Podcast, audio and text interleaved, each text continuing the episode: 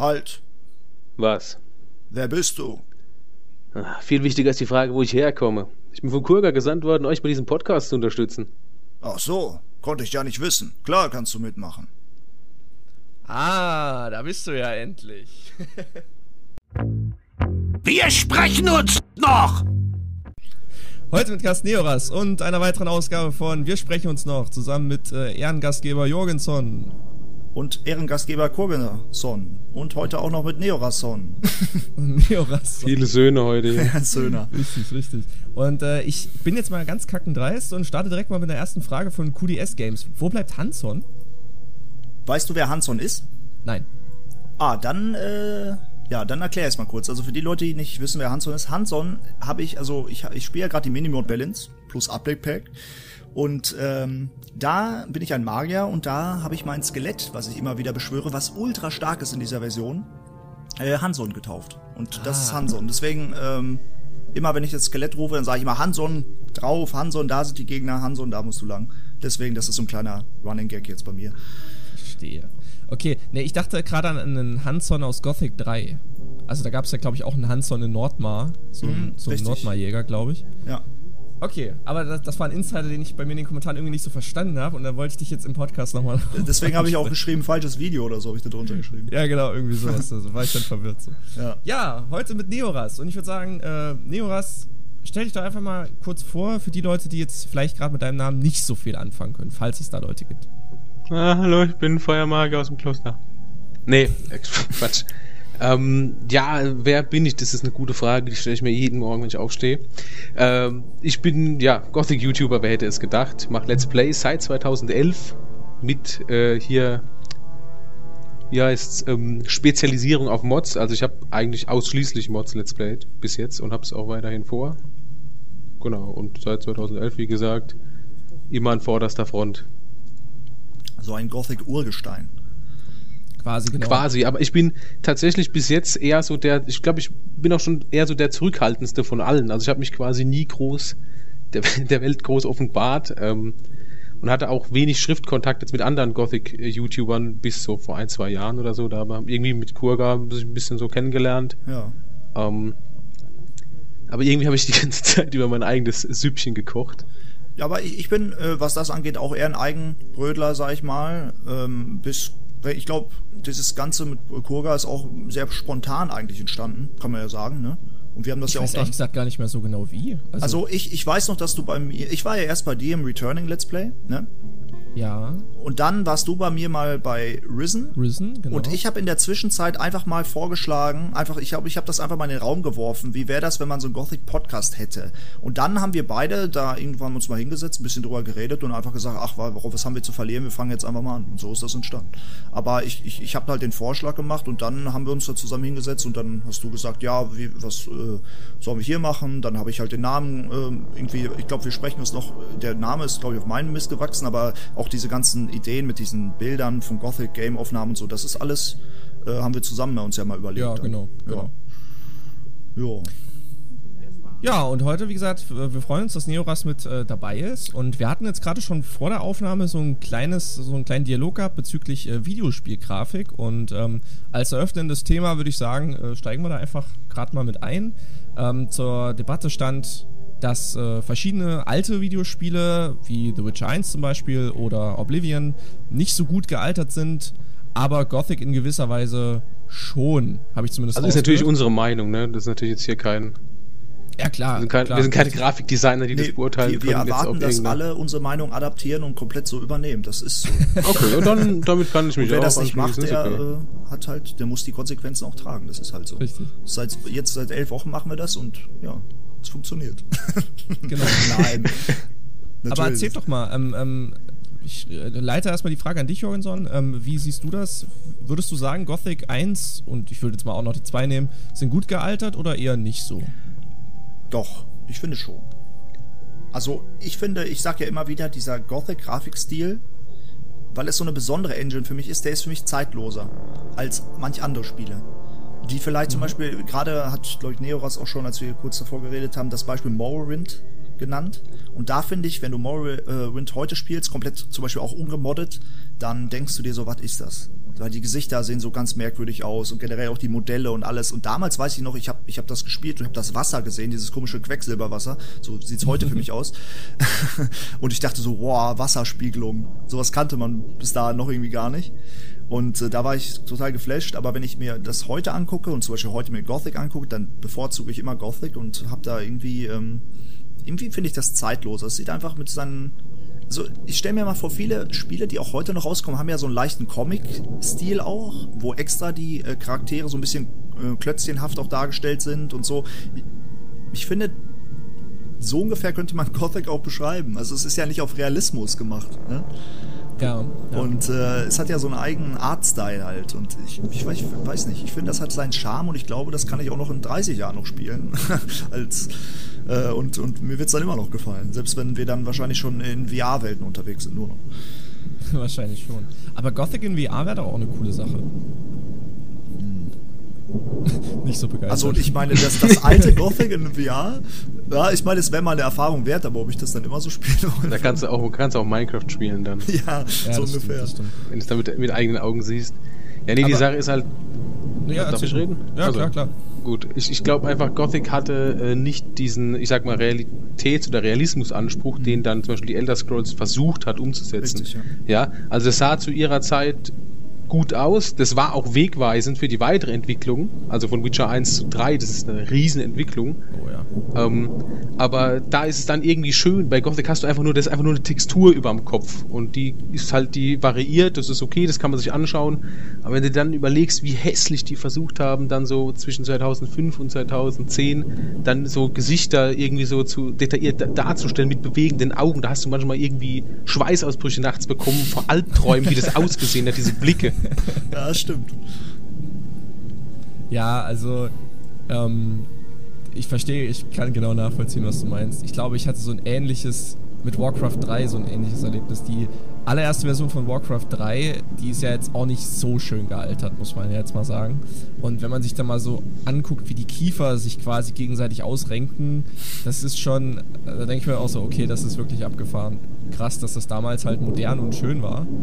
Ähm, aber ich würde auch sagen, Gothic 1 ist schon. re- Ich weiß nicht, ich, ich finde es nicht so gut gealtert. Klar, mit Renderer und anderen Grafikpatches oder so kriegt man es schon modern hin und dass man sagt, ey, das sieht echt schön aus. Und ich meine, wenn ich manchmal so spiele und ich sehe den Renderer mit den Shadern und das Sonnenlicht da durch die Baumwipfel scheint, da geht mir auch immer übel einer ab.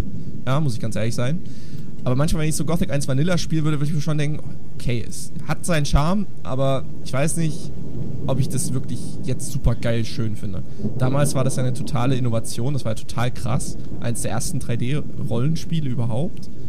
Ähm, und das muss total heftig gewesen sein. Aber heutzutage würde ich schon sagen, dass Gothic 1. Ja. Naja, aber. Also ich glaube, wenn du selbst komplett ohne Mods, also ohne Texturmods und Shader spielen würdest, aber auf jetzt zum Beispiel einen ähm, 1044p Monitor, ne, Mhm. dann wird es sehr gut aussehen, weil du dann einfach scharfe Umrandungen hast. Ich weiß noch damals, wie man Gothic gespielt hat, auf was weiß ich, äh, 720p oder, oder noch weniger Auflösung. ne? Und Mhm, ja. dann, äh, natürlich, dann sieht das alles noch schlechter aus. Aber ich glaube, so, la- solange du dann scharfe Kanten hast bei dieser Engine, sieht das mehr so ein bisschen comic-mäßig aus. Und ich glaube, das, das ist auch heute dann noch erträglicher als manch anderes Spiel, wie Neo hast gerade gesagt, was auf Realismus ja so aufgebaut war. Ah, stimmt, ja, ich kann mir vorstellen, was du meinst, ja. Kann ich mir ungefähr. Das, deswegen, Du, aber, du, du, ja, Du brauchst halt auch immer erst die, die, die das quasi, die ins kalte Wasser springen. Ja, das mag dann vielleicht scheiße aussehen, aber überleg mal, was es heute auch für gute Strategiespiele jetzt mit dem Beispiel Warcraft 3 gibt. Age of Empires 2 ist zeitlos, sieht immer noch geil aus, aber das ist halt auch nur 2D, also. Ähm, und bei Warcraft 3, das sieht natürlich nicht mehr so schön aus. Ähm, aber ja, man hat es trotzdem gebraucht, um weiterkommen zu können. So, das ist schon Klar. wichtig für die Entwicklung. Ich bin echt gespannt, wo da so die Entwicklung in den nächsten Jahren hingeht und was da noch so rauskommen mag. Und ich meine, Witcher 3 war 2015, das ist jetzt auch schon wieder fünf Jahre her. boah, ist krass. Was total Und sieht viel ist. brutal geil und aus, sieht immer noch. brutal geil aus, wirklich. Mhm. Also es ist, ist echt Wahnsinn. Ich bin gespannt. Die Witcher-Serie ist ja, ich bin, also Cyberpunk ist ja jetzt quasi in Startlöchern. Ja. Und ich werde es zwar wahrscheinlich nicht spielen, aber ich werde mir wahrscheinlich schon so Videos oder manchmal Streams angucken so und da bin ich auch echt mal gespannt, wie man es dann so umgesetzt hat. Ich, ich muss und, sagen, ich bin, ja. ich bin bei so ähm, angekündigten Spielen immer vorsichtig äh, mittlerweile, ja, weil man wird so oft wichtig. enttäuscht, wenn man vorbestellt oder sowas. Ich glaube, das einzige ja. Spiel, was ich mir halt wirklich direkt holen werde, ist Elex, weil ich einfach Piranha Bytes auch dahingehend unterstützen will. Das habe ich bisher immer Und so du gemacht. weißt, was du kriegst. Ja, so ungefähr. Selbst wenn es Bugs sind, dann kann ich damit arbeiten, weil das, alle Piranha Bytes Spiele sind irgendwie immer so ein bisschen buggy und lustig und ich meine, das hat auch sein ja auch ein bisschen. Und äh, ja, eben, das ist die Erwartungshaltung dahinter noch. ähm, und das werde ich mir auf jeden Fall holen und zum Beispiel auch ein Remake natürlich. Gothic Remake wird man sich auf jeden Fall holen, wenn es dann irgendwann mal kommt. Ähm, aber bei anderen Studios bin ich wirklich, was da angeht, vorsichtig und dann kaufe ich es mir vielleicht doch mal irgendwann lieber, wenn es im Angebot ist. Weil ich, ich habe ja. jetzt keinen Zwang, ich muss jetzt Cyberpunk, ich werde genauso viel Spaß haben, wenn ich es in, weiß ich nicht, in eineinhalb Jahren noch spiele, weißt du? Holst du es dir ja, auf jeden Fall? Sehe ich, seh ich ähnlich. Nö, also ich bin schon interessiert, weil CD Projekt Red hat mich bei den bisherigen Witcher-Teilen nicht enttäuscht. Deswegen ja, bin ich ja. da auch ganz positiv eingestellt. Aber ich bin halt immer vorsichtig mit diesem, ja, ich hol's mir direkt beim Release. Ähm, mhm. ob, obwohl ich glaube, dass das auch perfekt laufen wird, weil das hat das Studio einfach auch bisher geschafft. Aber ich weiß nicht. Also ich warte auch erstmal ab, guck mir vielleicht ein paar Gameplay, äh, ähm, halt Videos an oder Streams und dann mache ich mir ein Bild ob ich es ja. mir dann äh, schneller hole oder vielleicht auch erst, wenn es irgendwann mal im Angebot ist.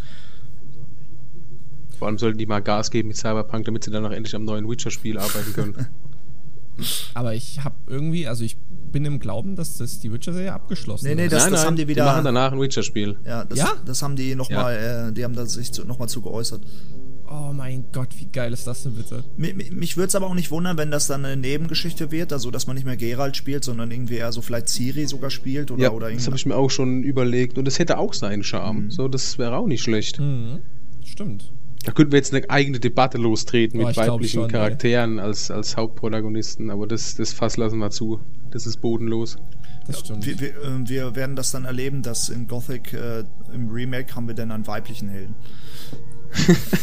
Einfach damit also wir den Zeitgeist äh, bisschen unterstützen von heute. Also ich persönlich hätte da kein Problem damit. Also jetzt ohne Scheiß hätte wirklich kein ja, Problem. Wenn die, damit. wenn die Geschichte dahinter gut geschrieben ist, dann habe ich dagegen eigentlich auch nie ein Problem. Das, das Mich regt es immer nur auf, dass in Film und Fernsehen das immer so erzwungen wird und das macht dann so die Immersion kaputt. Ja, das, das stimmt. Ich kann dir dazu stimmen, weil vor allem es gab auch damals schon in Filmen starke Frauen äh, immer. Also ich, ich habe ähm, zum Beispiel Alien als Beispiel, von, von wann ist der, äh, von wann sind die Alien-Filme? Da hast du auch einen starken weiblichen Protagonisten, der sich gegen alles und jeden durchsetzt. Ne? Ich, ich, ich bin da auch immer so hin und her gerissen, dass es teilweise sich erzwungen fühlt. Und wenn jetzt zum Beispiel in Gothic würde eine Frau nicht so gut ins Bild passen, weil Gothic ist zwar das, was thematisiert wurde, ist Sexismus und Frauen hatten da überhaupt nichts zu melden. Ja. Äh, muss ja auch nicht, darfst du nicht vergessen, das ist ja ein Mittelalter-Setting. Ich spiele ja zurzeit auch die Mod Velaya, also da haben wir ja gerade noch den Schwenker. Ja. Da hat es auch relativ gut geklappt. So, innerhalb dieser Geschichte ist das alles okay. Ist natürlich ein bisschen eingeschränkter, du konzentrierst dich auf Geschicklichkeit und nicht auf Stärke und, und so ein paar Sachen. Ja. Ähm, und aber ja, ich meine, eine Minenkolonie, da sind männliche Straftäter drin und ganz wenige Frauen äh, zur Belustigung, sage ich mal. Ja, mehr, ähm, mehr oder weniger ist es ja so. Und das ist halt, das heißt ja auch nicht, dass wir das gut finden. Es das heißt ja nur, dass das Spiel das nee. thematisiert. Aber viele Leute genau. würden dann das Spiel kritisieren dafür. Wenn das Remake genauso ist in dem Punkt, weil ich glaube, die werden da paar weibliche Charaktere als, als äh, stark Persönlichkeiten einbauen. Ich, ich, ich vermute das, dass sie es machen. Ähm, einfach damit sie nicht diese Sexismuskeule dann um die Ohren kriegen. Also wenn du, wenn du mich fragst, sind Videospiele bis zu einem gewissen Grad eine Kunstform und Kunst muss und darf anecken bis zu einem gewissen Grade. Äh, und, und sollte sich auch Freiheiten leisten dürfen. Weißt du, du mhm. man muss nicht immer dieselbe Schiene fahren. Man kann ja auch konkret sich dazu äußern, ja, wie du schon sagst, natürlich finden wir das nicht gut. Das heißt aber nicht, dass es das Spiel nicht themati thematisieren genau. sollte oder irgendwie falsch stilisieren sollte. Dann ist es halt irgendwie glorifiziert und auch wieder Quatsch. Ja. Wie siehst du das, Koga? Nö, bin ich komplett bei euch. Also ich sage auch, dass Spiele eine Art von Kunst sind und Kunst darf mehr als anderes. Ich, ist ja in der Musik ist das ja genauso. Also ich höre ja auch Bands, jetzt als Beispiel zum Beispiel Rammstein oder so, die thematisieren auch viele Dinge mit Provokation und äh, wie gesagt, in gewisser Weise ist es Kunst und bin ich, wie gesagt, total äh, da bei der Aussage dabei. Ja, also, und man kann ja so oft total auf Missstände auch hinweisen, ne? Auch Richtig, wenn man das thematisiert und eben sieht, wie schlimm kann das sein, dann weist man darauf hin und man kann froh sein, dass wir in so einer Gesellschaft dann nicht mehr leben. Ne? Also ich, ich denke, nur manchmal, das war zum Beispiel bei Kingdom Come Deliverance, das Spiel wurde ja kritisiert, weil es keine dunkelhäutigen äh, oder keine Schwarzen gibt in dem Spiel. Ne? Ja, in Böhmen im was 13. Jahrhundert, gab da es gab es keine halt Schwarzen. keine. Und das Spiel ja lis- ein realistisches Mittelalter-Szenario zu erschaffen. Dann wäre es unrealistisch, das zu machen. Das heißt aber doch nicht, dass die Entwickler Rassisten sind. Aber das Nee, wurde das denen halt- vorgeworfen. Und das ist krass. Das wurde auch Witcher Ja, das 3. ist halt ein bisschen Quatsch. Das wurde auch Witcher 3 vorgeworfen, weil da gibt's auch keine Schwarzen. Aber zum Beispiel, ähm, trotzdem wird ja so ein Thema wie äh, Rassismus oder so thematisiert mit Elfen, Zwergen. Und ich meine, ich, es muss ja auch meiner Meinung nach in einem Fantasy-Szenario nicht jede äh, Kultur geben, die es bei uns in der wirklichen Welt gibt. Warum? Weil, weil es ist doch eine Fantasy-Welt. Ja, ja. Und das heißt aber Genau. nicht, dass die, äh, dass die dann Rassisten sind, die Entwickler. Das ist völliger Schwachsinn in meinen Augen. Richtig. Ja. Da können sie auch genauso gut äh, Tolkien kritisieren, warum hat er da keine schwarzen Protagonisten eingebaut? Ja, warum Beispiel. sind da keine Harar drin bei den Helden dabei? Ja, das war halt seine Fantasy-Welt. Äh, und es ist auch schon ganz schön lange her, als er seine Fantasy-Welt entwickelt hat. Und da hatte das auch halt für, für ihn keinen großen, so, so großen Einfluss. Ja, und, und zum Beispiel, da, nur das- um das nochmal zu erklären jetzt, das heißt ja nicht, dass wir in solchen Spielen auch äh, was dagegen hätten, wenn da Schwarze wären. Nur es ist eine Kunstform und wenn der Spielentwickler oder der Autor des Buches oder sonst wer vom Film sich dafür entscheidet, das nicht zu tun, dann ist es sein gutes Recht. Und das macht ihn nicht zwangsläufig zum Rassisten, weil er es macht. Richtig. Ich bin, ich bin denn- auch der Meinung, Ja. nee, nee, guck, äh, komm, sag. Okay. Naja, es sei denn, er sagt halt aktiv, dass er es nicht will, weil er Rassist ist. Ja, aber das ist macht ja was keiner. Also Ja, das, das, das, äh, da würdest du, der, der würde ja den Shitstorm seines Lebens kriegen, wenn er sagt, ja, Aber der, ja. aber der hätte Rückgrat wie Sau, leck mich am Arsch. ja, Ganz öffentlich. Nee, mach ich nicht. aber der war auch ganz schnell weg. Ich glaube, so jemand, der Klar. so ein Buch schreibt oder so einen Film dreht, der wäre ganz schnell weg vom Fenster. ja, der, der, der, der findet dann aber auch keinen Verleger. Ja, ist, äh, also keinen normalen zumindest. Ja. nee. Okay, ich würde sagen, wir starten mit einem Kommentar von. Äh, also, was heißt starten? Wir machen Bin ich, warte mal, sorry, bin ich nicht erst dran mit Fragen, weil mein Video älter ist und meine Fragen? Ich, ich frage nur. Oh ja, nee, klar, klar. Hau raus, wenn, wenn du was hast. Ja, ich- immer her damit. Ich habe von Cast Your Vote von YouTube. Hi, ich habe diese Ausgabe noch nicht gehört, mittlerweile bestimmt schon, aber alle anderen möchte mich mega für dieses Format bedanken. Ich höre euren Podcast immer auf dem Weg zur Arbeit, so kann ich diese Zeit perfekt nutzen. Eine Frage, die wir glaube ich noch nicht hatten: Wie steht ihr zu Pedro, mieser Verräter oder Opfer der Umstände? Ich habe ihn bisher meist aus reinem Opportunismus leben lassen, damit Vatras nicht verärgert ist, obwohl er ja schon ein echter Jammerlappen ist, zumindest für Gothic-Verhältnisse. Ja, die Frage geht an euch und ich sag da gleich auch noch meinen Senf zu. Also, ich würde ihn nicht töten, nur weil er ein Jammerlappen ist. Mm, Das wäre ziemlich rückgratlos. Aber man kann ja nie. Ich hatte ein sehr interessantes Beispiel mit einem Multiplayer-Server bei Classic Curinis. Da war ich äh, ein, ein Novize, ein Wassernovize und wurde von einem bösen Schwarzmagier quasi unter Kontrolle genommen und habe im RP, also im Roleplay, habe ich dann quasi das Kloster angezündet unter Einfluss des Schwarzmagiers. Also ich konnte gar nichts dagegen machen. So. Und äh, im Nachhinein wurde ich aber im Roleplay dafür hingerichtet. Und mein Charakter war halt weg. Ich musste halt neu anfangen. So. Das hat bei vielen totale Empörung ausgelöst. Ich war da eher cool mit, weil ich dachte so, ja, okay, ist ja alles im RP passiert. Aber es hat bei meiner Zuschauerschaft und den Admins hat es zu einem totalen Disput geführt. Okay, ja. Und äh, das wollte ich eigentlich gar nicht so. Ich habe dann auch, die haben mir dann auch angeboten, dass der Charakter wieder wiederbelebt wird, weil die halt so einen Shitstorm bekommen hatten dafür. Da habe ich aber gesagt, nee, nee, ist doch alles RP total konform gewesen und so. Und ähm, da musste ich Die jetzt Macht gerade des dran Volkes. denken. Ja, und da musste ich jetzt gerade dran denken. Deshalb würde ich sagen, Petro würde ich leben lassen, aber halt aufgrund der Tatsache, dass er halt unter Einfluss des Bösen stand und sich nicht wehren konnte dagegen. Ja. Deshalb, also so würde ich das jetzt sehen. Wie Du du? kannst ja niemanden für seinen schwachen Geist verurteilen. Richtig. Ja, also ich, ich, bin, ich bin da auch bei euch. Ähm, ich denke, man hat ja auch gesehen, gerade wenn man als Magier spielt, dann kriegt man diese ganzen besessenen Quests und es trifft ja viele. Ne? Also viele sind besessen, viele sind unter falschem Einfluss und was kann er denn dafür? Das hätte jedem passieren können.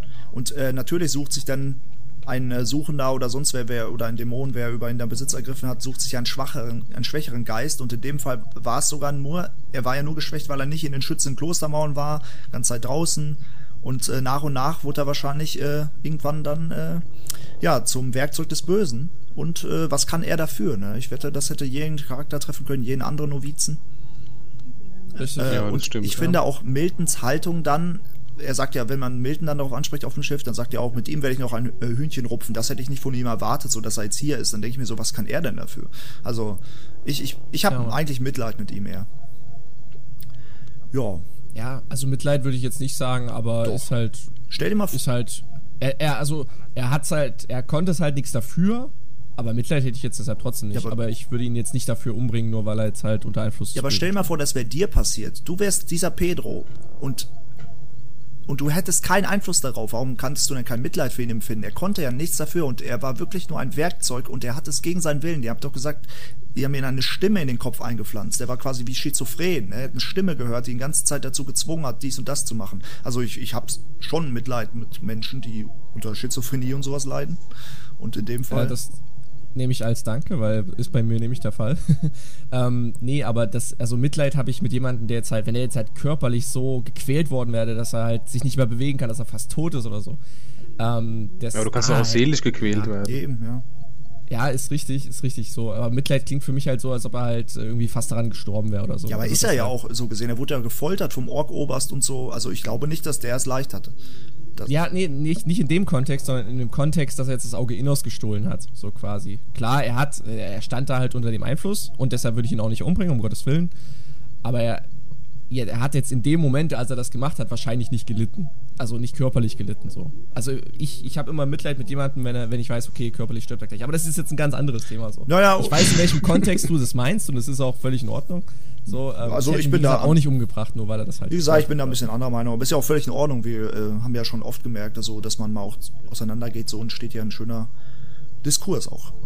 Richtig. Ähm, ja, dann Und wenn die Argumente ausgehen, kann man sich immer noch anschnauzen. richtig. Und Nee. sich äh, in guter Gothic-Manier auf die Mütze hauen. Das ist dann, ja genau, das ist dann was anderes. Äh, Innos In, unser guter Gothic-Meme-Produzent, den werden wahrscheinlich ja. einige kennen, hat geschrieben, vielen Dank für das Lob, weil wir ihn ja vor zwei Folgen mal gelobt haben. Äh, uns gefallen eure Podcasts auch sehr. Perfekt, einfach zum Nebenbeihören oder zum Zocken. Unsere Frage für weitere Folgen. Wer ist euer Lieblingsgott und wieso? Neos, mach du mal einen Start. Äh.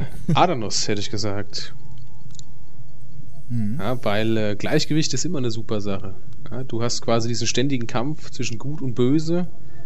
Und Adanos ist halt quasi so, so der Vater, der seine Söhne davon abhält, sich gegenseitig umzubringen. Ja, Dieses. ist Adanos nicht nur der Bruder? eigentlich schon. Eigentlich schon ja, so nee, ich meine jetzt metaphorisch. er nimmt, metaphorisch. Die, er nimmt die Vaterrolle ein. Genau, metaphorisch nimmt die Vaterrolle ein. Nee, aber der, die Sache ist, das kennt man ja aus, ich sag mal, diversen Fantasy-Welten, ja, dass das Gute kann ohne das Böse nicht existieren und andersherum und Adanus nimmt diese Rolle des Gleichgewichts ein ähm, und wirkt dann auch ein bisschen, ja, ich sag mal, weltoffener, ja, also wenn du, ne, deswegen auch so, ne, Feuermagier können auch sehr, sehr, sehr engstirnig sein. Oh ja. Wassermagier auch, aber nicht auf, auf, auf einer anderen Ebene. Die sind dann sauer, wenn du denen den Erzhaufen klaust. Verstehe ich auch irgendwo. ähm, und natürlich sind das alte Säcke. So, die sind immer ein bisschen engstirnig. ja. Weil es auch alles Besserwisser sind, sind ja Magier. Man nee, aber ich ja hätte schon gesagt Adanos als, äh, als das, das Gleichgewicht der Welt. Wie siehst du das, Kurga? Also ich kann mich nicht zwischen Innos und Belia entscheiden. Adanos mh, ist, Ist so langweilig. Ist mir relativ egal eigentlich so. Aber der Vergleich mit dem, äh, so dass es der große Bruder ist, der seine beiden kleinen Brüder irgendwie kontrolliert oder, oder halt in Zaum hält oder der Vater oder so, finde ich halt ganz cool. Aber ich, ja, also bei mir wäre es halt, also Belia finde ich halt geil, weil er halt für die totale Dunkelheit steht und für das Böse im Menschen, aber, aber auch für Freiheit und Zielstrebigkeit. Ja, das stimmt. Ähm, bei Innos ist aber so dieses, wenn ich, wenn ich einen Paladin sehe, dann muss ich immer an die Kreuzzüge denken. Und ich bin ein großer Geschichtsfan und äh, die, gerade die Epoche mit den Kreuzzügen war sehr krass und sehr geschichtsträchtig und ich mag dieses Thema mit den Kreuzzügen einfach sehr. Und wenn ich halt n- jemanden höre, der sagt, ja, zieh mit Innos äh, Namen auf den Lippen in die Schlacht gegen das Böse, dann muss ich halt auch immer so ein bisschen an die Kreuzzüge halt Ja, denken. okay, aber man Innos muss auch- eigentlich auch cool. Man, man muss ja auch sagen, gerade wenn du jetzt das Thema Kreuzzüge nimmst, da gab es auch so viele wirtschaftliche äh, Hintergründe und man hat die Religion immer benutzt, um wirtschaftliche Interessen Klar. äh, halt In Gothic auch. Klar. Ich will jetzt nicht sagen, dass ich die Kreuzzüge gut fand, um Gottes Willen. Also Nee, du findest sie so interessant. Nö, das habe ich auch gar nicht, das habe ich auch so nicht verstanden, natürlich nicht. Ich meine nur, das ist immer, ähm, die Religion wird immer missbraucht äh, als Ausrede ja, genau. für Dinge. Also bei den Kreuzzügen ging es nicht zwangsläufig um den Leuten das Christentum zu bringen. Das war eine, einer, ein, vielleicht der kleine Nebengrund. Aber ja, äh, ja. Ja, aber ich, ich, ich bring's trotzdem irgendwie in Zusammenhang und ich würde wahrscheinlich trotzdem Innos sagen, weil ich mag irgendwie irgendwo auch dieses Fanatische, so dieses, ähm, das, nur das Licht darf regieren und äh, Belias Dunkelheit muss halt weichen von dieser Erde, so, das hat irgendwie was Heroisches. Ich kann es schlecht beschreiben ähm, und ja, ich mag einfach diese, diese Geschichte von, die halt auch in den Spielen erzählt wird über die Bücher mit und der Mensch erschlug das Tier und so und das mag ich halt sehr deshalb. Und ich mag auch das Kloster und das Kloster in Nordmar auch sehr, weil es halt coole Orte sind und ich würde Innos sagen. Ich, ja, also wie gesagt, ich stimme euch beiden zu. Ähm, ich bin ein bisschen hin und her gerissen. Ich kann mich, glaube ich, nicht wirklich für Belia entscheiden. Ich finde Belia sehr interessant und ich finde auch Belias Zauber und zum Beispiel cool und auch seine Anhänger und wie er auch mit seinen Leuten, also man, man kann sich ja auch sogar für Belia entscheiden und die, mit der Klaue, also mit seinem Werkzeug dann seine eigenen, also er ist auf jeden Fall kein treuer Gott. Er lässt da einfach so ein bisschen alles das passieren, so, ne?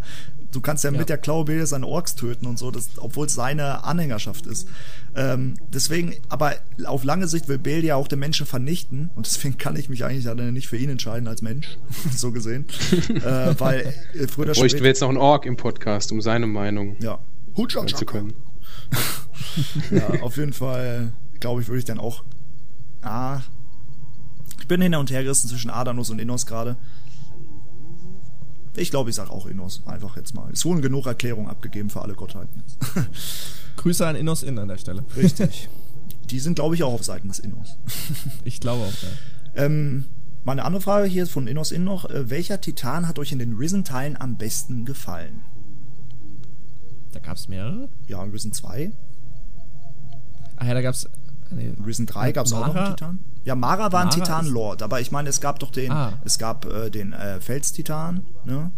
Zum Beispiel in Ach ja, Risen genau. 2 noch, dann gab es den Titan auf Faranga bei Risen 1. Genau, der Feuertitan, richtig? Dann gab's der Krake war kein Was- Titan, Weiß haben sie ich nicht. Also Risen 3 habe ich nur einmal gespielt, einmal durchgespielt. Obwohl in Risen 3 war das auch der Todestitan oder so am Ende noch. Also, äh, hm, Ja, ja, hast recht, genau. Das, Ich- das war der Titan des Todes. Ja, stimmt. Ich glaube, stimmt. ich glaube jetzt rein von diesem Erscheinungsbild fand ich diesen Erdtitan irgendwie eindrucksvoll, weil der so riesig war und sah aus wie so ein fetter Steingolem. Und das hat zu diesem Setting Ja. gepasst mit dem ähm, diesen Maya-Tempeln und so. Ähm, auch wenn der Kampf an sich nichts Besonderes war, aber ich finde halt generell, als ich das erste Mal Risen 2 gespielt habe und den dann gesehen habe, vom reinen Design, war ich schon beeindruckt, weil das so ein fettes Ding war. Sowas kannte ich aus Gothic nicht in der Größenordnung. Und ähm, ich glaube, der Risen 1 Titan, da bin ich so ein bisschen, wir haben ja schon mal darüber geredet, ich finde, der sieht so ein bisschen asiatisch angehaucht aus, wie so einem äh, asiatischen MMO oder so.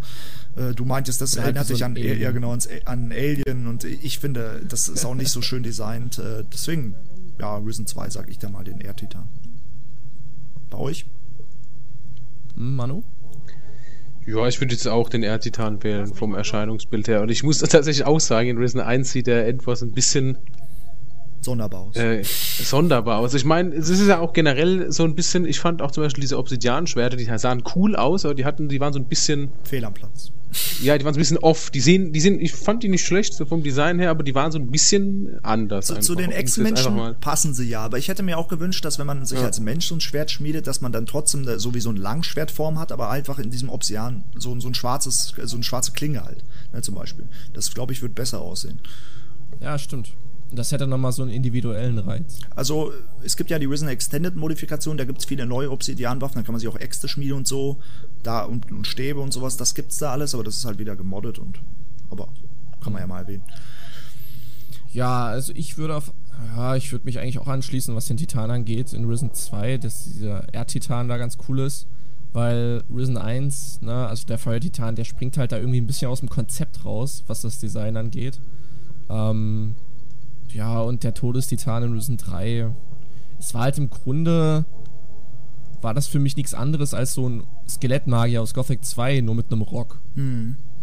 irgendwie. Ja. Und ja, war jetzt auch nichts Besonderes. Der Kampf war zwar bockschwer und ich habe auch viel geflucht damals, aber ich habe es dann irgendwann geschafft, glaube ich. Also ja, auch der Erdtitan in Risen 2. Ja gut, auf jeden Fall noch beste Grüße an Innos In zurück und ja, Ja. ich habe jetzt so eine Frage von Garen, Mein und Stolz drauf. Toller Name. Garen, äh, Garen Main ist ein LOL-Spieler. Ah, Oh okay, je. Garen Main. Okay, ich kenne mich mit League of Legends überhaupt nicht aus. Sei froh, sei froh. Ich habe gestern Kurga zugeschaut. Das hat mich amüsiert, aber Das war das letzte Mal, dass ich wieder gespielt habe. Wieder, hab's wieder deinstalliert. Äh, ja, okay. Ähm, also er hat eine Quickfire-Frage, aber weil wir ja nachher noch Quickfire haben, dann machen wir jetzt zwischendurch eins, oder? Ja, klar, wir können auch drei machen in der Folge, ist auch okay. Ich hätte doch noch ein paar Quickfire-Fragen für folgende Podcasts. Obwohl ich das Prinzip, glaube ich, nicht ganz verstanden habe. Ähm, Ähm, wir müssen kurz fragen, wenn es äh, Neoras kurz instruieren, wenn es ein Quickfire ist, heißt das, ähm, es werden zwei Sachen vorgelesen und du musst dich auf Anhieb für eine Sache entscheiden, ohne groß drüber nachzudenken. ah, okay. Genau. Ich fange jetzt einmal an. Frage 1. Für wen seid ihr, Bauern oder König? König. König. Bauern. Also eigentlich müsste ich für die Bauern sein, aber da ist wieder, der schwingt wieder dieses Heroische mit von. Ja, Ich für bin- den ich bin König. für die oder arme. Arbeiterklasse. Ja. Genau, das hat, das hat nicht so viel Stil, ne? Die sind so, äh, die, sind, die sind so schmutzig. Äh. Ja, du kannst meine Frau fragen. Wer raucht mehr, Meldor oder da? Boah, Meldor. Da. Ich glaube, ich glaub, beide rauchen den ganzen Tag, aber da würde ich jetzt auch mal sagen. Da ist krasser. Zurzeit nicht. Hauptsache, gleicher Gedanke. Genau, Mann. Oh Mann, ey. Da könnte man jetzt die Stimmen untersuchen, welche rauchiger klingt. Würdet ihr lieber eine Nacht mit dem Rahmen verbringen oder neben dem Schläfer erwachen? Oh Mann, das ist eine Frage. Neben dem Schläfer waren ganz klar. Äh, eine Nacht mit dem Rahmen verbringen. Also mit Raven oder was? Also ich glaube, Also- die Nacht mit Raven, da bin ich nicht so dran interessiert. Dann wa- erwache ich lieber neben dem Schläfer. Also, es kommt, also ich würde die Nacht mit dem Rahmen verbringen, aber in dem Kontext, dass ich mit Raven die ganze Zeit irgendwelche Weltherrschaftspläne schmieden würde. Aber Ach so, du suchst dir so schön aber aus. Du ja, musst ja. auch mit, dem, Ja, ja. mit ihm dann eine Nacht verbringen, mit ihm schlafen. Das machen wir mit, machen wir mit dem Schläfer auch. Wir unterhalten uns Nee, mit nee. dem. Ja, ja, ich unterhalte mich halt auch mit dem. Also ich verbringe Ja. die Nacht jetzt auf diese Art und Weise Ja, okay. ähm, Skip aus Gothic 1 oder Skip aus Gothic 2? Jetzt bin ich gerade selber am überlegen. Es gibt Skip in Gothic 1? Also ein Ja, das Skip? ist der Waffenhändler, ist, ist ein Waffenhändler in der Burg. Ach, der alten Typ, ja, okay. Ich, Ja, ich war mir gerade also gar nicht sicher, ob der 1, auch ja. Skip heißt. Ja, dann Skip aus Gothic 2. Hat mehr Charakter. Ja, würde ich auch sagen. Und du, Neos? Manu? Ja, ich hatte gesagt, der ist eins. Oh. Sonkadist. Ah, okay. Für Gomez. So, okay. Ja. Da darf man nicht lange nachdenken. Ja, ich habe es gerade nicht gehört. Das Hättet ihr lieber das Gebiss eines Orks oder den. Ich glaube, das ist falsch rum. Hättet ihr lieber das Gebiss eines Snappers oder den Bizeps eines Orks? Weil da steht den Bizeps eines Snappers, aber Snappers haben gar keine Arme. Also, Ja, vielleicht. ja. Vielleicht deshalb. äh, ich, weil ich, ich glaube, so ein Orkschen äh, 100er Bizeps. Wär, Hätte ich auch Bock, ja, ja. also, weil, was bringt mir das Gebiss des Snappers im Alltag? Weiß ich jetzt nicht so. Kannst du halt viel verschlingen, aber ja, ich bin auch für den Ork, ganz ehrlich. Da musst, wenn du mal irgendwann wieder umziehen willst, gar kein Thema. Hm. Nimmst einfach alle Kartons auf einmal mit einer Hand hoch. dann alle so gehst du trainieren und du so, nee, Mann. ähm, würdet ihr lieber mit Snuff ein Restaurant eröffnen oder mit Rod ein Schuhgeschäft? oh, diese Fragen sind geil. Geile Frage. Ja, Also ich würde das Schuhgeschäft mit Rotter öffnen. Ich, Ich habe auch. sieben Jahre im Einzelhandel gearbeitet und weiß ungefähr, wie es läuft. äh, Gastro sehe ich mich halt gar nee, nicht. ich glaube, Gastro ist mir auch Bitte. zu stressig. Ich glaube, das Schuhgeschäft ist der entspanntere Weg für mich auch. Ja, aber Ähm, ja, gut. Entaha Schulz. Wenn ihr im Real Life in die Kolonie geschmissen worden wäret, äh, welchem Lager würdet ihr euch anschließen und welche Berufe lernen? Das ist jetzt kein Quickfire mehr, ne? ja. Manu, sag Ich würde, ich glaube ich, ins neue Lager und bei Wolf in die Lehre gehen und mit dem irgendwie Minecrawler-Rüstung zusammenknüppeln oder so. Okay, also du würdest also, bei, bei Wolf in die Lehre gehen und Rüstungsbauer. Ja, sowas in der Art. Ja. Weil ich meine, ich finde das alte Lager immer ziemlich cool, aber das ist sehr hierarchisch und das könnte mir auch auf den Sack gehen. Und vor allem musst du da auch erstmal ein bisschen. Ich habe ich hab so das Gefühl, ich meine, es ist immer schwer, so ich sag mal, aufzusteigen innerhalb dieser rohen äh, Koloniegesellschaft. Mhm. Aber ich glaube, du triffst im neuen Lager noch ein paar, ich sag mal, eher ähm, sympathischere Menschen als im alten, was halt auch daher rührt, dass Lee ein guter Anführer ist äh, und die Erzbarone eigentlich absolute Wichser sind. Ja, Das ist ein besseres Also- Arbeitsklima. So. ja. kann ich mir auch vorstellen, da ist der Zusammenhalt vielleicht noch irgendwie besser, weil ich glaube, wenn du, wenn du in dieser Butler-Schiene bist, ist es ganz schwer da für dich wahrscheinlich rauszukommen und du schufstest, schufstest dich halt kaputt Eben. und tot. Du musst auch dazu sagen, guck mal, Lee regiert oder äh, führt ja an mit Charisma und Gomez eigentlich mit Furcht. So, wenn, Naja. ja, ich würde eher dann, ja, ich würde dann eher zu den Söldnern marschieren. Ja. Koga, du gehst. Also ich würde, ich würde ins Sumpflager gehen. Das dachte ich mir fast. Den ganzen, den ganzen Tag meinen geilen Rock tragen, die Eier schaukeln lassen und einen nach dem anderen dübeln und mich ein bisschen berieseln lassen über die Lehren des Schläfers. Glaub, Stimmt, damit die haben ja relativ wenig so zu tun im aber es geht ja auch um ja. einen Beruf zu erlernen und du kannst ja nicht den Beruf erlernen, wie man den ganzen Tag sich einen reindübelt. Also du musst dann. Äh, Ja, okay, dann. dann Krautstampfer, sagen, ganz toll. Dann werde ich, da, wollte ich gerade sagen, dann werde ich Krautstampfer. ja. Das ist eine, das ist eine mono, monotone Arbeit, aber du Eine machst wichtige. was Körperliches, das ist eine wichtige Arbeit, genau.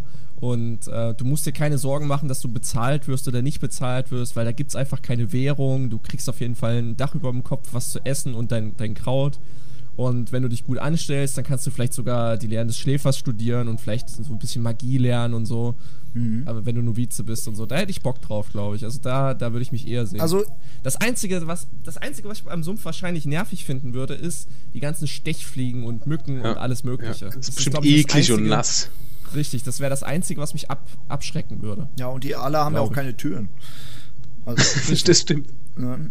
Obwohl ich diese, diese Baumhäuser sehr äh, schön finde. Gerade wenn die, diese Bäum, Baumhäuser, die so, ähm, gerade wenn du dann rausgehst und Richtung zum Tempelplatz guckst, das ist echt, das sind coole Gebäude da oben. Na, ich habe Höhenangst, also ich würde lieber unten bleiben wollen. Also ich, ich würde mich, glaube ich, dann auch fürs, äh, für die Bruderschaft entscheiden, aber ich glaube, ich würde dann bei dem Schmied einfach eine Lehre beginnen, weil ich glaube, Schmiede werden immer gebraucht. Das ist eine körperlich fordernde. Arbeit, aber man sieht auch dann, was man am Ende des Tages so geleistet hat. Oh, ich habe hier Waffen geschmiedet oder dies und das. Und äh, ja, da glaube ich, da sehe ich mich. Und äh, dann schön in einem Baumhaus leben, in, in der Bruderschaft. Weil da ist, glaube ich, das Klima noch entspannter. Wenn du da dich nicht mit den Gurus anlegst und so, hast du, glaube ich, ein lockeres Leben. Ja, aber das, das Klima an sich ist gar nicht so entspannt dort, glaube ich. Da ist es bestimmt feucht und warm. Ich meinte das, du, äh, das Klima der Auf der anderen Seite kannst du, auf einer anderen Seite kannst du dann auf Kurga runterspucken, weil der traut sich ja nicht hoch. Ja, das, Ja, das ist der. Vorteil. ja, so, dann, ähm, wenn ihr nach dem Fall als ehemalige Gefangene über die Insel streift, Stadt, Kloster oder Hof? Boah, ist schwer. Also, Das ist schwer. Ich, ich würde sagen, ähm, ich würde doch eher zum Hof gehen, weil ich eher diese, ich, ich lebe auch jetzt gerade auf dem Land und ich mag das Ländliche und ich glaube, in der Stadt wäre mir auch zu stressig. Ich würde dann wahrscheinlich auch, auch da Fall wieder Hof. sagen, hey, ich würde versuchen, bei Bennett da in die Lehre zu gehen oder so. Ja, Sieht bei mir ähnlich aus. Ohne aus dem Weg gehen. ja. Und dann ist eigentlich alles Vorher gut. geht ihr ins Kloster. Also, naja, das ist so eine Sache. Ich meine, du brauchst 1000 Goldstücke und ein Schaf fürs Kloster. Das hast du ja nicht eben mal so nach dem Fall der Barriere zur Hand direkt. Deshalb kann man gar nicht so einfach so schnell zum Kloster gehen. Ähm, deshalb würde ich erstmal auch auf den Söldnerhof gehen und dort halt so lange arbeiten, bis ich halt 1000 Gold und ein Schaf habe und dann würde ich ins Kloster gehen. Ja. Ähm, ich hätte sonst auch gesagt, dass ich auch in die Stadt gehe und dort arbeite, aber da ist es schwieriger an Geld zu kommen. Du müsstest halt bei einem der Handwerksmeister in die Lehre gehen und ein Schaf bräuchtest du ja trotzdem irgendwo her. Ja, oder du gehst zur Ähm, Diebesgilde und machst Illegales.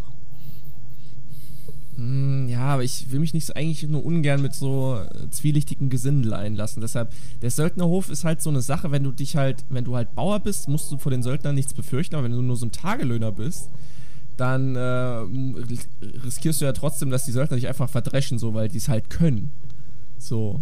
Und wenn du dich nicht durchsetzen kannst, dann ist es halt schwierig. Also, deshalb, ich würde versuchen, erstmal ein Bauer von Ona zu werden, damit ich halt safe vor den Söldnern bin, aber trotzdem geschützt auf dem Hof. Und dann würde ich halt so lange arbeiten, bis ich 1000 Gold und ein Schaf habe und dann würde ich mich dort verpissen. Zum Kloster. Ja. Ich glaube, so würde ich es machen.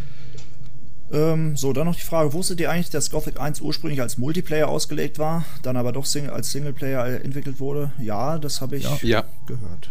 Ja. Aber wie gesagt, also ich bin froh, dass es ein Singleplayer-Game geworden ist.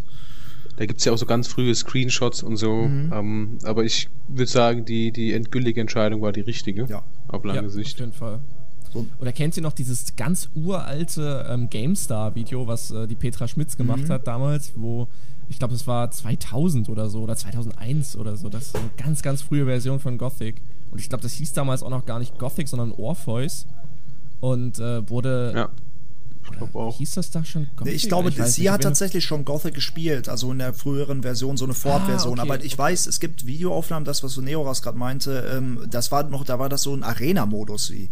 Und da, genau, da waren genau, zum Beispiel die ja. Mana-Balken unten waren noch so Kügelchen und sowas. Das, das, genau, genau, genau. Ja, also, ja, das wussten wir. das ist auch so ein Zelda für Erwachsene im Multiplayer. ja.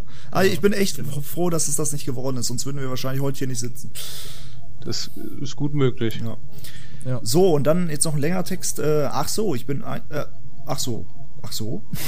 Ach so, bin ich eigentlich der Einzige, der das Setting von Risen 2 absolut scheiße findet. Die Gothic 1 Atmosphäre war so stark, weil die ganze Welt so originell war. Die Rüstung, die Gebäude, die Namen, Gilden, Monster, alles wurde von Grund auf selbst kreiert. Es gab Menschen mit sehr heller bis dunkler Hautfarbe, es gab Namen verschiedener, verschiedenster Kulturen aus dem Real Life, aber auch alles im Gothic-Universum zusammengeschmolzen. Diego, Jakal, Taurus, Matt.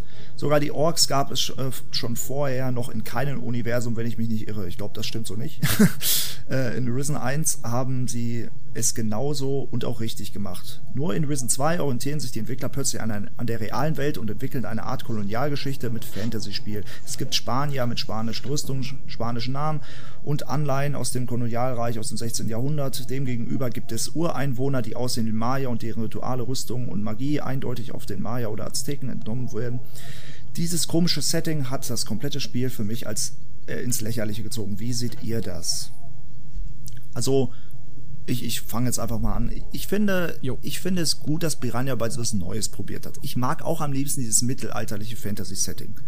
Aber ich finde es schön, wenn man neue Dinge ausprobiert und ich glaube, wenn die gameplay-technisch eher an Risen 1 geblieben, hätten aber das Setting von Risen 2 verwendet, wäre das Spiel wesentlich besser angekommen, als es letztendlich ist. Ich persönlich, ich mag den Artstyle. Ich mag auch, dass es vielleicht sowas wie Schusswaffen gibt. Das ist mal ein frischer Wind gewesen. Nur Gameplay-technisch ist es mir sehr weit von Risen 1 weggegangen und vom Gothic dann dementsprechend auch. Aber das reine Setting habe ich gar nicht zu kritisieren. Ich finde Piraten auch cool. Ähm, wie gesagt, ich, ich, ich, ähm, ich finde das Mittelalter-Setting immer besser, aber wenn man ein bisschen weiter geht in der Zeit und dann es schon Schusswaffen gibt und ja, weiß ich nicht, auch dieses Spanisch angehauchte und so, ich mag das eigentlich. Also, ich finde es nicht schlecht. Wie seht ihr das? Da, ähm, ähm ja, mach du das mal. Mach du da gibt es ja auch dieses Greedfall, das Rollenspiel, Richtig, ich weiß nicht, ob ja. das was sagt. Ja, hab ich schon Das habe ich äh, quasi auch so im Blick. Mhm. Ähm, das werde ich auch irgendwann mal spielen wollen. Und das gefällt mir vom Setting her, das ist ja ein ähnliches Setting, das gefällt mir auch, das sieht gut aus. Mhm. Das ist am Ende aber immer die Umsetzung, wie du schon sagst. Also es ist dann am Endeffekt dann, im Endeffekt ist es dann halt das, das, das, ähm, das Kampfsystem und die fehlende Immersion, die dann so ein bisschen am Spiel nagen. Ja. Und nicht unbedingt das, das Setting selbst, ja, aber wenn du halt, sag ich mal, recht unzufrieden bist mit dem Gesam Gesamtbild, dann fallen dir alle einzelnen Aspekte negativ noch viel stärker ins Bild. Ähm, also ich fand Risen 2 auch das so das Schwächste. Ich hatte auch nicht wirklich viel Motivation, das zu spielen. Das hat mich irgendwie nicht fesseln können. Ähm, also da könnte ich dann äh, auch zustimmen.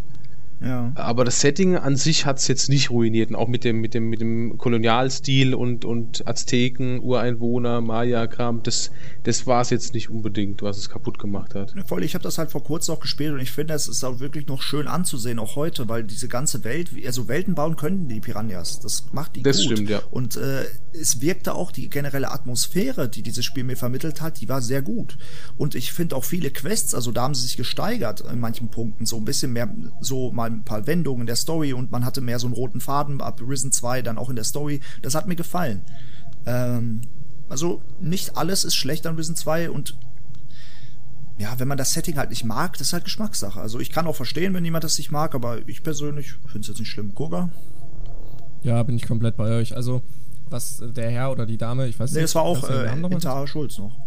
Achso, okay. Ähm, was er da geschrieben hat, würde ich so gar nicht unterschreiben. Also ich mochte, klar, wir lieben alle Gothic, aber ich fand das Setting mit den Piraten und diesem Kolonialstil eigentlich auch eher geil als schlecht. Mhm. Aber ich würde auch eher dir zustimmen, Jorgenson, dass es halt viele Gameplay-Elemente waren, die es einfach, ja, schwach gemacht haben. Mhm.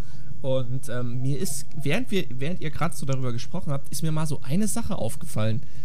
Ähm, ich meine, Risen 1 spielt ja relativ unmittelbar, oder Risen 2 spielt ja relativ unmittelbar nach den Ereignissen von Risen 1. Da liegen ja höchstens ein paar Wochen oder Monate oder so dazwischen. Mhm. aber auf jeden Fall keine Jahre. 20, 30, 40, 100 Jahre Nee. oder so. Und ich finde es gerade irgendwie interessant, da habe ich nie drüber nachgedacht. In Risen 2 gibt es Haufen Schusswaffen, Ja. die aber offensichtlich innerhalb von wenigen Monaten auf einmal komplett ins Spiel gekommen sind, also in dieses Universum Ja. reingekommen sind, also so als ob man die innerhalb von wenigen Wochen en- erfunden hat irgendwie. Und äh, das kommt mir jetzt irgendwie gerade ein bisschen seltsam vor. Und dann musste ich jetzt gerade an Gothic 2 denken, Wo es Kanonen weil in. Gothic 2 gibt es auch Kanonen und so. Also ich habe mir deshalb auch immer gedacht, dass Risen 1 eigentlich vor Gothic spielt, zumindest in der Zeit, weil zum Beispiel das Schiff, ne, diese Galeone, die Esmeralda, die ist ja wirklich schon eher spätmittelalterlich. Oder vielleicht sogar schon eher wirklich in die Zeit von äh, Kolonialzeitalter oder so, ne? Ich kenne mich da jetzt auch nicht so gut aus. Aber ähm, die, die Schiffe in Risen 1 sehen noch mehr. Also sie, sie haben eher was von Drachenboden. Also sie sehen ein bisschen. Ich weiß nicht, ob ihr das gerade im Kopf Stimmt. habt. Die sehen anders aus. Ich glaube, die haben sogar vorne so einen kleinen Drachenkopf. Ähm, und da ist es ja auch interessant, äh, klar, es könnte einfach ein anderes Land natürlich sein und da gibt's noch andere Entwicklungsstufen bei den, äh, beim Schiffsbau oder was auch immer, aber ich dachte eigentlich, Risen spielt vor, vor Gothic, weil es da noch keine Kanonen und sowas gab. Ne? Da war alles noch ein bisschen, ja, das stimmt. ähm, ja, Weil ich überlege gerade, gab es in der Hafenstadt in Risen, gab es keine Nee. Kanonen, ne? Nee. Ich überlege gerade. nee, gab's Also nicht. der Punkt ist, aber in Risen 1 hattest du auch schon so ein bisschen dieses, so ein ga- ganz klein wenig Karibik-Flair hattest du da auch. Das stimmt, also mit ja. Kolonial-Style so ein bisschen. Und da wirken ja auch auch viele, genau, es gab Piraten, die, Piraten die, die, äh, die, die Wachen in der Stadt und so, das wirkte auch schon so ein bisschen spanisch angehaucht, auch so ein bisschen die Architektur davon. Ja, also das ja. fand ich jetzt schon ein bisschen Kolonial-Style. Ähm, und das so mit, mit diesen Waffen, wir, wir wissen ja auch bei, Run, äh, bei Runabout, das sind ja nur ein paar Leute. Ja. So, das ist ja ein kleines Entwicklerstudio und äh, ich meine, das fällt dann vielleicht einem Historiker auf oder gut, das fällt uns jetzt auf, wenn wir drüber reden, aber der Punkt ist, hätten wir es jetzt nicht zur Sprache gebracht, hätten wir uns jetzt auch vielleicht gar nicht groß den Kopf drüber äh, Nee, zermartert. ich- Deswegen, ähm, das mit den Waffen, klar, das, das kommt einem vielleicht ein bisschen ulkig vor oder so, weil die sich dann dachten, ey, wir haben eigentlich mal voll Bock, so Schusswaffen einzusetzen. Dann kam vielleicht auch dann in der Runde der Gedanke, ja, passt es dann aber zum Vorsetting? Und dann, vielleicht haben die das auch ausdiskutiert, aber der Punkt ist, die machen das ja, weil sie Bock drauf haben. Und so müssten äh, Spiele ja eigentlich auch entworfen werden und entwickelt werden. So, du, du kannst ja eigentlich nichts spielen, wo der Entwickler sagt, ja, ich muss eine Deadline erfüllen und der Publisher will, dass ich das und das einbaue, deswegen mache ich das. Da, dann hast, hast du am Ende mehr, äh, weniger Herz äh, im, im Endprodukt. Ja. Deswegen würde ich das jetzt gar nicht groß als, als äh, sage ich mal, historischen Fehlgriff ähm, einordnen, sondern einfach nur so ein, ja, so, so ein kleiner Makel, den Interessierte vielleicht ausfindig machen würden. Ja, ich- Aber ich also- fände es jetzt nicht weiterhin schlimm. Der, der Übergang von Risen 1 zu Risen 2 ist schon schwach, das muss man sagen, weil man war ein Titanlord und so. Das sind alles so Ja, Logiklücken, klar. die, die irgendwie da nicht aufgeklärt wurden. Aber das mit den Waffen finde ich jetzt auch nicht so, sch- so ganz so schlimm, da würde ich dir zustimmen. In, in Risen 2 erfährt man ja auch, dass die Magier dann noch verbannt wurden. Ähm, also die wurden ja verbannt aus dem Reich, die gibt es ja dann gar nicht mehr. Also und dann haben ja auch eher die Techniker und so das alles übernommen. Das erklärt zumindest, warum es dann auf einmal Schusswaffen gab, weil die Inquisition hat ja vorher auch gezaubert. Vielleicht wurde der Magie einfach verboten und deshalb sind sie zu Schusswaffen gewechselt. Und wir sind ja immer noch in einer Fantasy-Welt. Also das muss ja nicht den Regeln der, also den, Zeit, Genau. äh, den, den Zeiten der echten Welt entsprechen. Deshalb, wer weiß, vielleicht hat äh, Schusswaffen immer gegeben und ähm, ja, Es gibt auch genug historische Beispiele, in denen Kulturen absichtlich Schusswaffen ablehnten und dann trotzdem irgendwann einführten. Ja. Ja. das ist zum Beispiel im, im feudalen Japan so gewesen. Also die Portugiesen haben Schusswaffen gebracht, die haben damit 10, 15 Jahre rumhantiert und haben gesagt, das ist ehrenlos, schmeißt den Scheiß weg. Äh, und, und dann, und dann kam es halt wieder mit Kanonen und dann hat man halt irgendwann gesehen, okay, da steckt wortwörtlich viel Wumms dahinter. Äh, dann adaptieren wir es mal am liebsten, bevor wir am Ende irgendwie im, im Schusshagel untergehen, so nach dem Motto. Ja. Also das, es kann auch einfach sein, dass vielleicht auch, gehen wir mal davon aus, dass die Insel in Risen 1 eine relativ, ja, was heißt junge oder sagen wir mal eher eine unbedeutende Kolonie ist von, von diesem Gesamtreich. Und da war vielleicht dann auch gar nicht der, der Wille oder die wirtschaftliche Kapazität, denen auch Schusswaffen dahin zu schleusen oder hin zu transportieren. Und die hatten sie halt einfach verordnet. So, das kann ja auch gut sein. ja. Das wäre ein interessantes Duell, mal so ein ähm, Protektor mit einer Schusswaffe gegen einen Magier mit einem Feuerball glaub, zu der- sehen. Wer würde wohl Der, gewinnen? der Magier, denke ich, weil der einfach viel schneller zaubern kann. Als, oder, weil ich glaube, das Problem bei einer Muskete ist ja ganz klar, du hast einen Schuss und wenn der nicht sitzt, dann hast du verkackt. ja, das Ja. stimmt, hast recht. Hast halt, Weil, weil es ist ja, Ich hätte. in, in Risen kannst du ja halt immer, da gibt's ja gar keine Nachladeanimation. Also da kann man ja einfach quasi immer weiter Da kann man gut ballern. Ja, und, und das macht ja gar keinen Sinn. Es gibt ja auch da Doppelschussmusketen, was ist ja, ich weiß nicht, gab es sowas jemals? Ich glaube nicht. Manu ist unser Historiker hier. Ja, da, da müsste man, da müsste man tatsächlich mal, also jetzt aus dem, aus dem Stegreif weiß ich das auch nicht. Ähm, so, also ich meine, ich weiß, dass es viele doppelläufige Waffen gab, da wurde auch viel ausprobiert. Kennt ihr ja bestimmt auch diese vierläufigen Pistolen Mhm. Ja, und so ein ja, ja. Schwachsinn. Ähm, Das weiß mein Das Vater hatte mal so ein Modell von so einer vierläufigen Pistole. Das sieht so albern aus. Aber an sich dachte man sich wahrscheinlich einer voll der Pfeifhead, der sich so mehrere Kugeln dann gleich nachlädt und dann so ein paar Mal hintereinander schießen kann. Ne? Aber ob das dann, das hat sich ja auch nicht durchgesetzt. Nee, aber es, es wäre schon echt komisch gewesen, wenn man halt so eine riesige Handfeuerwaffe in der Hand hat, die man von, schon fast mit zwei Händen halten muss, weil die einfach so schwer Mhm. ist, weil da so viel Eisen verbaut wurde. so, hätte ich mir auch witzig vorgestellt. also anscheinend gibt's wirklich doppelläufige Musketen. Also man man, man könnte ja mal gucken, diese Musketen, das wäre ja quasi eine Muskete und dann eine gespiegelte Muskete von der anderen Seite nochmal. So kann ich mir das vorstellen. Da hast du halt zweimal einen Verschluss und der dann ab, also den du abfeuern kannst, also unabhängig voneinander. Du müsstest aber beide immer separat nachladen. Aber du hättest quasi, wenn du wolltest, zwei Schuss hintereinander. Aber Ja, Aber ich glaube, das sind nur so Experimentwaffen, Ja. sage ich mal. Also das ist halt ne, diese Zeit mit dem Ausprobieren, das hat sich auch lange Zeit erstmal herauskristallisieren Aber- müssen, was überhaupt die brauchbarste Waffe ist. Ja, eben. Oder Waffenkonzeption.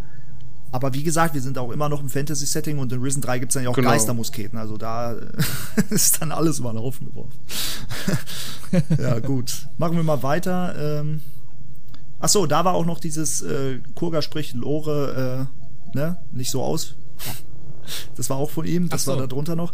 Kurze Anmerkung zu eurer Diskussion um die Story, die immer wieder aufkommt. Ich würde da, äh, da unterscheiden zwischen Lore-Setting, was bombastisch, äh, bombastisch war, und Story-Handlung der Quest, die, wie Jorgen sonst mehrmals schon meinte, eher mittelmäßig ähm, ist eigentlich. Ja, aber ich glaube, das, das machen wir auch. Ne? Ja, ja, klar. Ja, gut. Also ich habe noch. Witzig, ich habe zu diesem, also ich habe, ja, nee, sorry, mach du erstmal. Ne, was wolltest du sagen? Zu- diesem Lore-Thema äh, oder Lore-Thema habe ich dann auch nochmal einen Kommentar, aber können wir später nochmal dazu. Okay, weil ich habe noch ein, zwei Fragen. Äh, weil es hat sich tatsächlich viel angesammelt. ähm, äh, Fairlock schreibt, eine Sache verstehe ich nicht ganz. Es heißt doch, die Orks auf Gurinis seien unzivilisiert und dumm und haben nichts mit denen auf dem Festland zu schaffen. Woher kommen dann die Orks mit ihren Schiffen und können auf einmal Belagerungswaffen bauen und Taktiken einsetzen? Wegen der Drachen als Anführer? Fragezeichen. Das ist eine Sache, die habe ich mich auch schon oft gefragt. Also man unterscheidet zwischen Kurinis-Orks und Nordlande-Orks in der Gothic-Geschichte so. Ja. Aber ähm, müssten eigentlich da nicht immer ein paar Nordlande-Orks dabei sein und die Unzivilisierten ein bisschen leiten, weil sie sonst auseinanderbrechen? Und weiß ich nicht. Das sind ja eher so wilde dann, wie so Tiere angesehen. Aber Xardas sagt ja in Gothic 1 eigentlich, die Orks sind nicht wie Tiere. Ihre Kultur ist äh, fast so alt wie die der Menschen und sowas. Also da gibt es so viele Ungereimtheiten irgendwie und keine wirkliche Erklärung. Hm, Also, ich würde sagen, in Gothic 1 war das Setting ja an sich ein anderes. Da gab es ja an sich ja keinen großen Krieg zwischen Ja Menschen doch, und deswegen Orks. gab es die. Doch, natürlich gab es den großen Krieg. Gerade in Gothic 1. Nein, nee, nee, gar nicht. Also in Gothic 1. Kurgat, äh, warum wurde die ja Barriere Orks. erschaffen? Aufgrund des großen Krieges wegen der er Ärzte? Ja, aber ich rede jetzt vom ich rede jetzt von Gothic 1 und nicht von dem, was auf dem Festland passiert, weil die Orks in Gothic Achso, ich dachte, 1 du willst von der die Zeitepoche ja, Gothic 1. Nee, nee, nee, nee. Ich rede davon, dass die Orks in Gothic 1, die, die gammeln ja da nur in ihrem Lager rum Ja, ja, und okay. machen da ja nichts. Die sind ja nicht im Kriegszustand oder so. Nö. Ähm, deshalb würde ich sagen, klar, die sehen dann in Gothic 1 ein bisschen dümmlich aus, sage ich jetzt mal, weil die halt nur am Feiern sind. Aber sobald es ja dann doch in Gothic 2 dann zum Angriff kommt, kann ich mir schon vorstellen, dass auch die Orks aus der ehemaligen Orkstadt da quasi mitmischen, nur halt dann halt im Kriegszustand sind und äh, sich dann halt auch zivilisierter, sage ich jetzt mal, was das angeht, ja schon verhalten, weil die ja von ihren Schamanen ja auch angeführt werden. Und ähm, also ich würde da jetzt gar nicht so einen großen Bruch zwischen Gothic 1 und Gothic 2 sehen, weil die Orks in Gothic 1 halt einfach ja gar nicht Es geht ja auch. in dem Zustand Es, sind. es geht ne? ja auch nicht um Gothic 1 und Gothic 2, es geht um Gothic äh, 2 und Gothic 3 in dem Sinne eher. Der Unterschied zwischen den Orks. Ach so. Weil da, da Also, er meinte ja, wie können die denn, weil die eigentlich unzivilisiert sind und nichts mit den Orks auf dem Festland zu schaffen haben, trotzdem Bela Belagerungswaffen bauen und sowas. Das ist, Ach so, wer hat das denn gesagt? das war äh, Fairlock. Nee, ich meine jetzt, also äh, gibt's in der, in der Geschichte oder so einen Charakter, der das mal gesagt hat? Nein, aber es gibt auch eine offiziell? Orkramme zum Beispiel, die in die Burg reingerammt Ja. wurde. Das gibt es ja. Und, äh, und zum Beispiel, ähm, es, es gibt ähm, doch ähm, den Gothic Almanach auf World of Gothic zum Beispiel, da kann man das auch nachlesen. Ah, da steht es drin. Da steht es drin, ja, dass dass es den Unterschied zwischen Nordlande-Orks gibt die, äh, und den Korinis-Orks. Und dass die auch eher als Ja, okay. wildere. Aber wie gesagt, es gibt keine offiziellen Erklärungen. Ich glaube, auch das ist mehr Fanfiction. Was da kann ist. auch ja, gut das sein- würde ich halt auch jetzt sagen. Es kann auch gut sein, dass da auch einfach ein ganz kleiner Logikfehler drin ist, Ja. denn ich bin auch der Meinung, die, also die Orks aus Gothic 1, das sind nicht dieselben wie die aus Gothic 2. Ähm, also, weil du meintest, die sind dann wahrscheinlich einfach mitgezogen, aus ihrem Alltag heraus in den Krieg gezogen, aber ich finde, die Orks dann im zweiten Teil sind sehr gut organisiert. Also ich würde sogar sagen, das sind vielleicht die vom Festland, mehr oder minder. Ja. Die haben einen Oberst, die haben Kriegslager. Und wenn du allein die schiere Anzahl anschaust, ja, das wäre dann vielleicht so ein Logikfehler, dass du dann sagst, ja, wie kommen die denn aus ihrer relativ kleinen Stadt, da auf einmal so viele, ne? Ja, eben weil gerade die Orks es, ist ja, es ist ja auch, Ja, es ist ja bestätigt, dass ja Orks von Irdorat oder von anderen Inseln oder anderen Regionen ja noch mit dazu Genau. Das sind ja, sind ja nur, es ist im, im Spiel sagt der Urschak auch, soweit ich weiß, äh, dass da super viele halt übers Meer gekommen sind. Aber die Ähm, werden doch auch vom Festland gekommen sein, schätze ich mal, weil da ist ja deren Hauptstreitkraft. Ist, ist das klar aus Nee, nee, Also ist es, ich- also nicht, dass ich wüsste, aber das wäre jetzt mein Gedanke, weil wo willst du denn also so, ich so viele sagen, Ich würde herbekommen? sagen, das sind halt auch viele von Irdorat halt gekommen und die aber vom Niveau her ähnlich sind wie die von den von den von der Orkstadt aus Gothic 1 quasi und die Orkstadt Orks, die haben sich ja einfach nur mit angeschlossen, würde ich jetzt mal sagen, oder sind da Aber halt die- das mitgezogen könnte worden. sein, dass die da Orkstadt einige. Orks sind doch der kleinste Anteil. Um die, glaube ich, geht es ja gar nicht. Es geht ja zwangsläufig um die Orks, die auch mit dem Schiff angekommen sind. Und ich glaube Ja. dann auch eher, die müssen ja, guck mal, die Orkeliten haben Rüstung, die haben Schwerter, also die haben Schmiedekunst, die haben Waffen, also Rüstungs, äh, des Rüstungsbau sind sie befähigt. Sie haben äh, Schiffe, Kanonen dann wahrscheinlich auch noch auf dem Schiff. Ich weiß es ja nicht. Ne? Auf jeden Fall, äh, da gibt es keine wirkliche Erklärung. Da können wir jetzt mutmaßen, aber wir werden, glaube ich, keine einstimmige Erklärung finden. Ich, ich glaube halt nur, dass eigentlich, würde ich da eher Neoras zustimmen, dass das die gleichen Orks sind wie auf dem Festland eher. Genau, das ist Festland Orks Und- sind. Und, und- da ist halt quasi so eine kleine Logiklücke, Und- um und- das irgendwie. Und äh, die zum Beispiel, ähm, dass vielleicht wie Ork, äh, die normalen Orkkrieger vielleicht eher nicht so gebildet sind, aber die Eliten und die Oberste und alles, das, das da ist ja eine Hierarchie. Also die haben ja wirklich auch einen Sinn dahinter. Und Anführer und so, die haben und Schamanen, zum Beispiel Hoshpak ist einer der Anführer. Ähm, ich, der aber eigentlich vom, äh, vom Kurinis, also vom, vom Mintal sein müsste, weil Urshak war ja, also Hoshpak ist ja der Mentor von Urshak und Urshak ist ja, Ja. immer in seinem Clan da gewesen, beim, beim Tempel. stimmt. Und deshalb müsste Hoshpak ja eigentlich auch aus aber, dem aber da ist Mintal halt die sein. Frage, ist das wirklich so, wie du jetzt sagst, weil das macht Sinn, aber oder ist es einfach, weil Piranha Bytes hat sich keine Hintergedanken dazu gemacht? Zu der Genau, es kann auch, ich wahrscheinlich so- sagen, es kann auch sein, dass sich sowas einfach mal passiert. gemacht, Weißt du, der. Punkt ist, Ja. das, das, das Spiel, das sind ja gerade Spiele, die dann quasi erfolgreicher werden und dann auch ihre Welt immer größer konzipieren. Ich Mhm. glaube, das Konzept von dem ganzen Großen, was am Ende entstand, das war im Vorfeld noch gar nicht da. Mit den verschiedenen Mhm. Ork-Kulturen, Festland auf Korinis und so weiter, und dass dann quasi sowas irgendwie ein bisschen untergeht, Ja. dass du mal quasi eigentlich anders unterschieden hast, als du es dann quasi im neuesten Spiel machst. Und dann diese Rückfragen stimmt. kommen mit diesem, war das nicht eigentlich anders? Und wenn das der Mentor von dem ist und der ist aber aus einem anderen Kulturkreis, wieso kennen die sich? Ja, ja. Das Ja, ist einfach, glaube ich, ich glaube schwierig dann in einem Spiel, das so ein bisschen das ganze Festland äh, quasi mit einbezieht, dann diese ganzen Rückschlüsse auf diese kleine Insel aus den Vorteilen da zu ziehen. Ich meine, es das ist- ist, glaube ich, gar nicht so glaub einfach. Es ist interessant. Was ja, glaub oder? Nee, sag, sag. Okay, also was, was glaube ich interessant oder was glaube ich plausibel wäre, ist, wenn wir einfach sagen würden, es gibt einfach noch separat zwei Ork-Inseln. Eine, die im Norden ist und eine, die nicht so weit im Norden ist. Und die, die nicht so weit im Norden ist, die haben halt alle ihre Orks zum Festland geschickt. Und die, die etwas weiter im Norden ist, die haben halt einfach Okay, alle die, nach die, die geschickt. Nordlande-Orks heißen ja, weil sie von den Bergen kamen und dann Nordmar angegriffen haben. Die kommen ja aus den Gebirgen da oben. Und die sind wohl gebildeter. So schreibt zumindest der Gothic Almanach. Ich habe da mal vor Jahren da drin gelesen. Ne? Aber, aber ich meine, die haben doch gar keine Städte oder Aber es gibt doch Lager das dort. Unbekannte Land. Vielleicht haben sie ja da riesige Städte und so. Und vielleicht ist das so. Sein. Ah, ja, okay, ja, das stimmt. Das kann natürlich eine Erklärung sein, dass die halt aus dem, aus dem, aus dem unbekannten Land. Weil das, kommen. das ist stimmt. ja so, das meinen ja die, die Nordenmänner auch in Gothic 3. Äh, Früher haben die Orks nur aus ihren Höhlen rausgeguckt, haben eins über den Deckel bekommen. Aber irgendwann waren es so viele. Ja, stimmt, Vielleicht haben sie am stimmt. unbekannten Land dann so viele äh, Menschen, so viele Städte, so viele Dörfer, dass sie da Nahrungsknappheit haben und einfach erobern müssen oder so und sich ausbreiten müssen. Ja, das, das, das ist tatsächlich auch, das macht am meisten Sinn, denn wenn du überlegst, die Orks, die sind, wie schon jetzt äh, erkannt wurde, die sind organisiert, die haben eine Hierarchie, die haben Struktur und es entsteht ja nicht aus dem Nichts, ja. Also du kannst nicht erwarten, dass eine Kultur, die nur Landwirtschaft betreibt, auf einmal bei, ich sag mal, bei Nahrungsmittelknappheit sich überlegt, okay, jetzt überfallen wir Königreiche, das funktioniert gar nicht. Also muss da eine Wirtschaftskraft auch dahinter stecken. Da muss Ja. es Städte geben, da muss Ja. es Hierarchien geben, ja, also auch äh, politische ähm, ähm, Reiche, auch Königreiche vielleicht, wer weiß. Nur wissen das quasi die Menschen nicht. Also denen ist das einfach nicht bekannt, was quasi dahinter in den unbekannten Landen so Ich- lauert, ja. Das ist quasi die Unkenntnis der Menschen, aus Stimmt, deren ja. Sicht wir dieses Spiel auch erleben. Ich, ich, glaube, ich glaube, darauf können wir uns einigen. Das ist eine sehr gute Erklärung und auch ein Ja, gutes. Schlusswort zu dieser auch, Frage auch, denke ich. Aber gutes, gute Frage auf Ja. jeden Fall. Vor, vor allen Dingen, das war so eigentlich nur als, als Kommentar unter einem meiner Let's Play-Videos, aber ich dachte, das ist perfekt, um so einen Podcast mit reinzunehmen. Ne?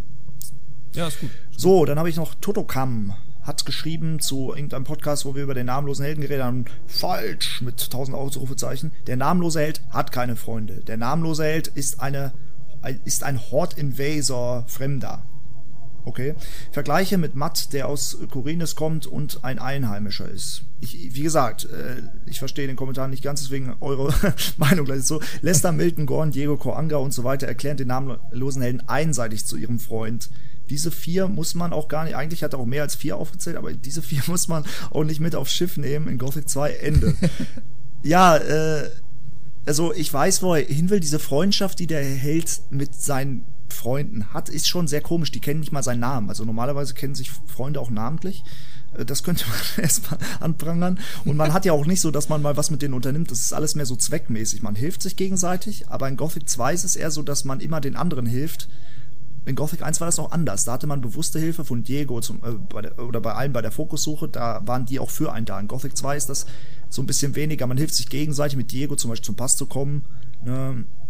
Man hilft Gorn eher aus dem Knast zu kommen. Mm, Gorn hilft einem zwar nachher zu Felsenfest zu kommen, aber auch da ist der Anteil so klein eigentlich seiner Hilfe, weil er beim eigentlichen Drachen ist er nicht dabei und so. Also Und Lester macht einfach Lester macht nichts, der chillt den ganzen Tag. Koanga und so macht auch nichts, dem hilft man auch sein Amulett zu finden. Dann ist er irgendwann sauer auf Idorat, dann hilft er ihm ganz kurz, sobald der Drache kommt, haut er wieder ab. Ähm, also, ja, die Freundschaft ist schon merkwürdig, aber ich, ich fände es ja cool, da habe ich letztens noch drüber nachgedacht, dass wenn die vier Helden, äh, vier Helden, vier Freunde so ein bisschen dem Helden helfen würden bei den Drachen. Dann hätte das so ein bisschen Bezug Ja, zu der Fokussuche auch. Dann hätte die alle so eine wichtige Rolle, weil am Ende, wenn Milton dann sagt, ach, wir hätten, uns- äh, wir haben es mal wieder geschafft, wir haben uns jetzt eine Auszeit verdient, das macht überhaupt gar keinen Sinn, weil Milton auch nichts gemacht hat. So, ne?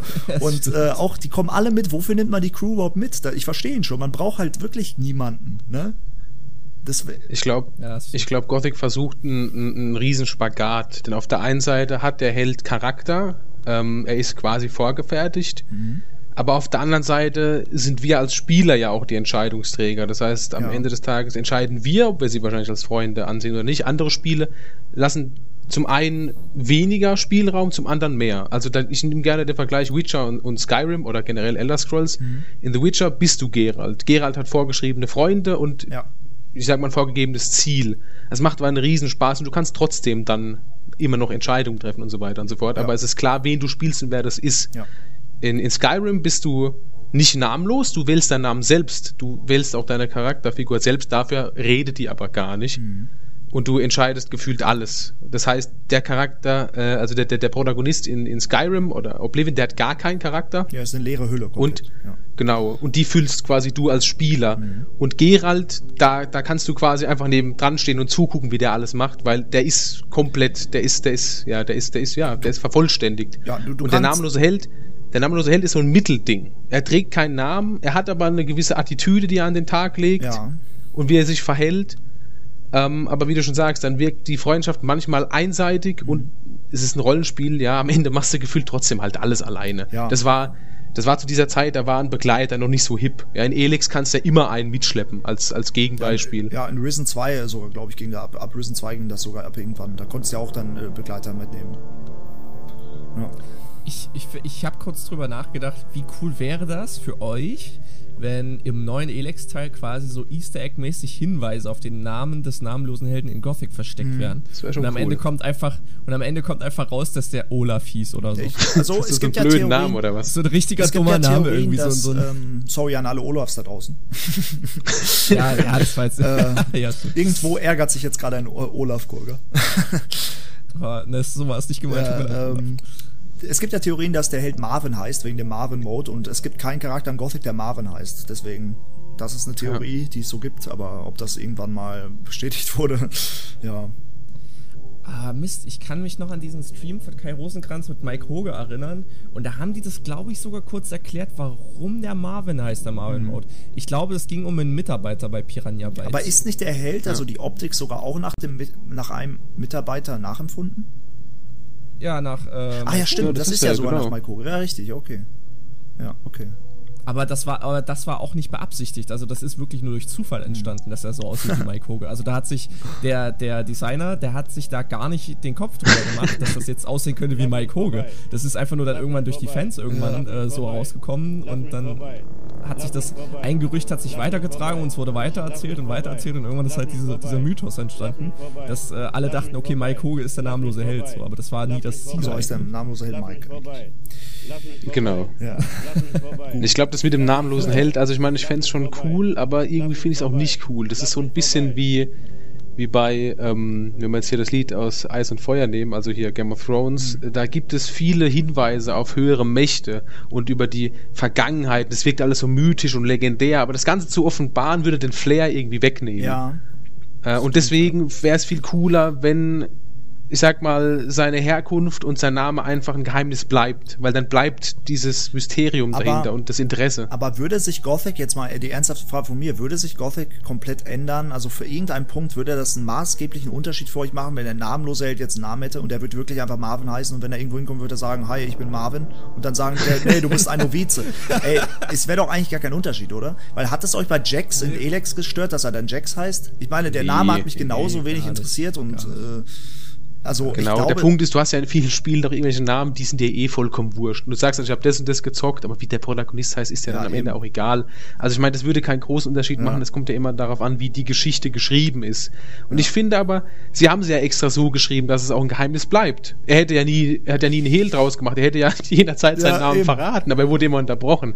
Ja. Und das ist halt so ein wiederkehrender Gag, der, der würzt das Ganze und bessert Ja, das schon, schon ein bisschen. Irgendwann verfällt dann der Held in tiefe Depression, weil er sich einfach niemals vorstellen darf und immer wieder unterbrochen wird. Oder, oder irgendwann, irgendwann vergisst er halt ja, er weiß, er hat ihn so lange nicht mehr ausgesprochen, er weiß ihn also nicht mehr. Genau, er weiß gar Ich nicht finde, mehr, wie die haben das. Ganze, die haben das Ganze ja sogar noch so verfeinert, dass wenn du jetzt quasi im Marvin-Mode O auf eine andere Person drückst, du auf den Held anvisierst, da steht einfach ich drüber. Ja, stimmt. das ist halt einfach perfekt. Ja, weil er sagt, ich bin. Ja, okay. Da werden wir wohl nie hinterkommen.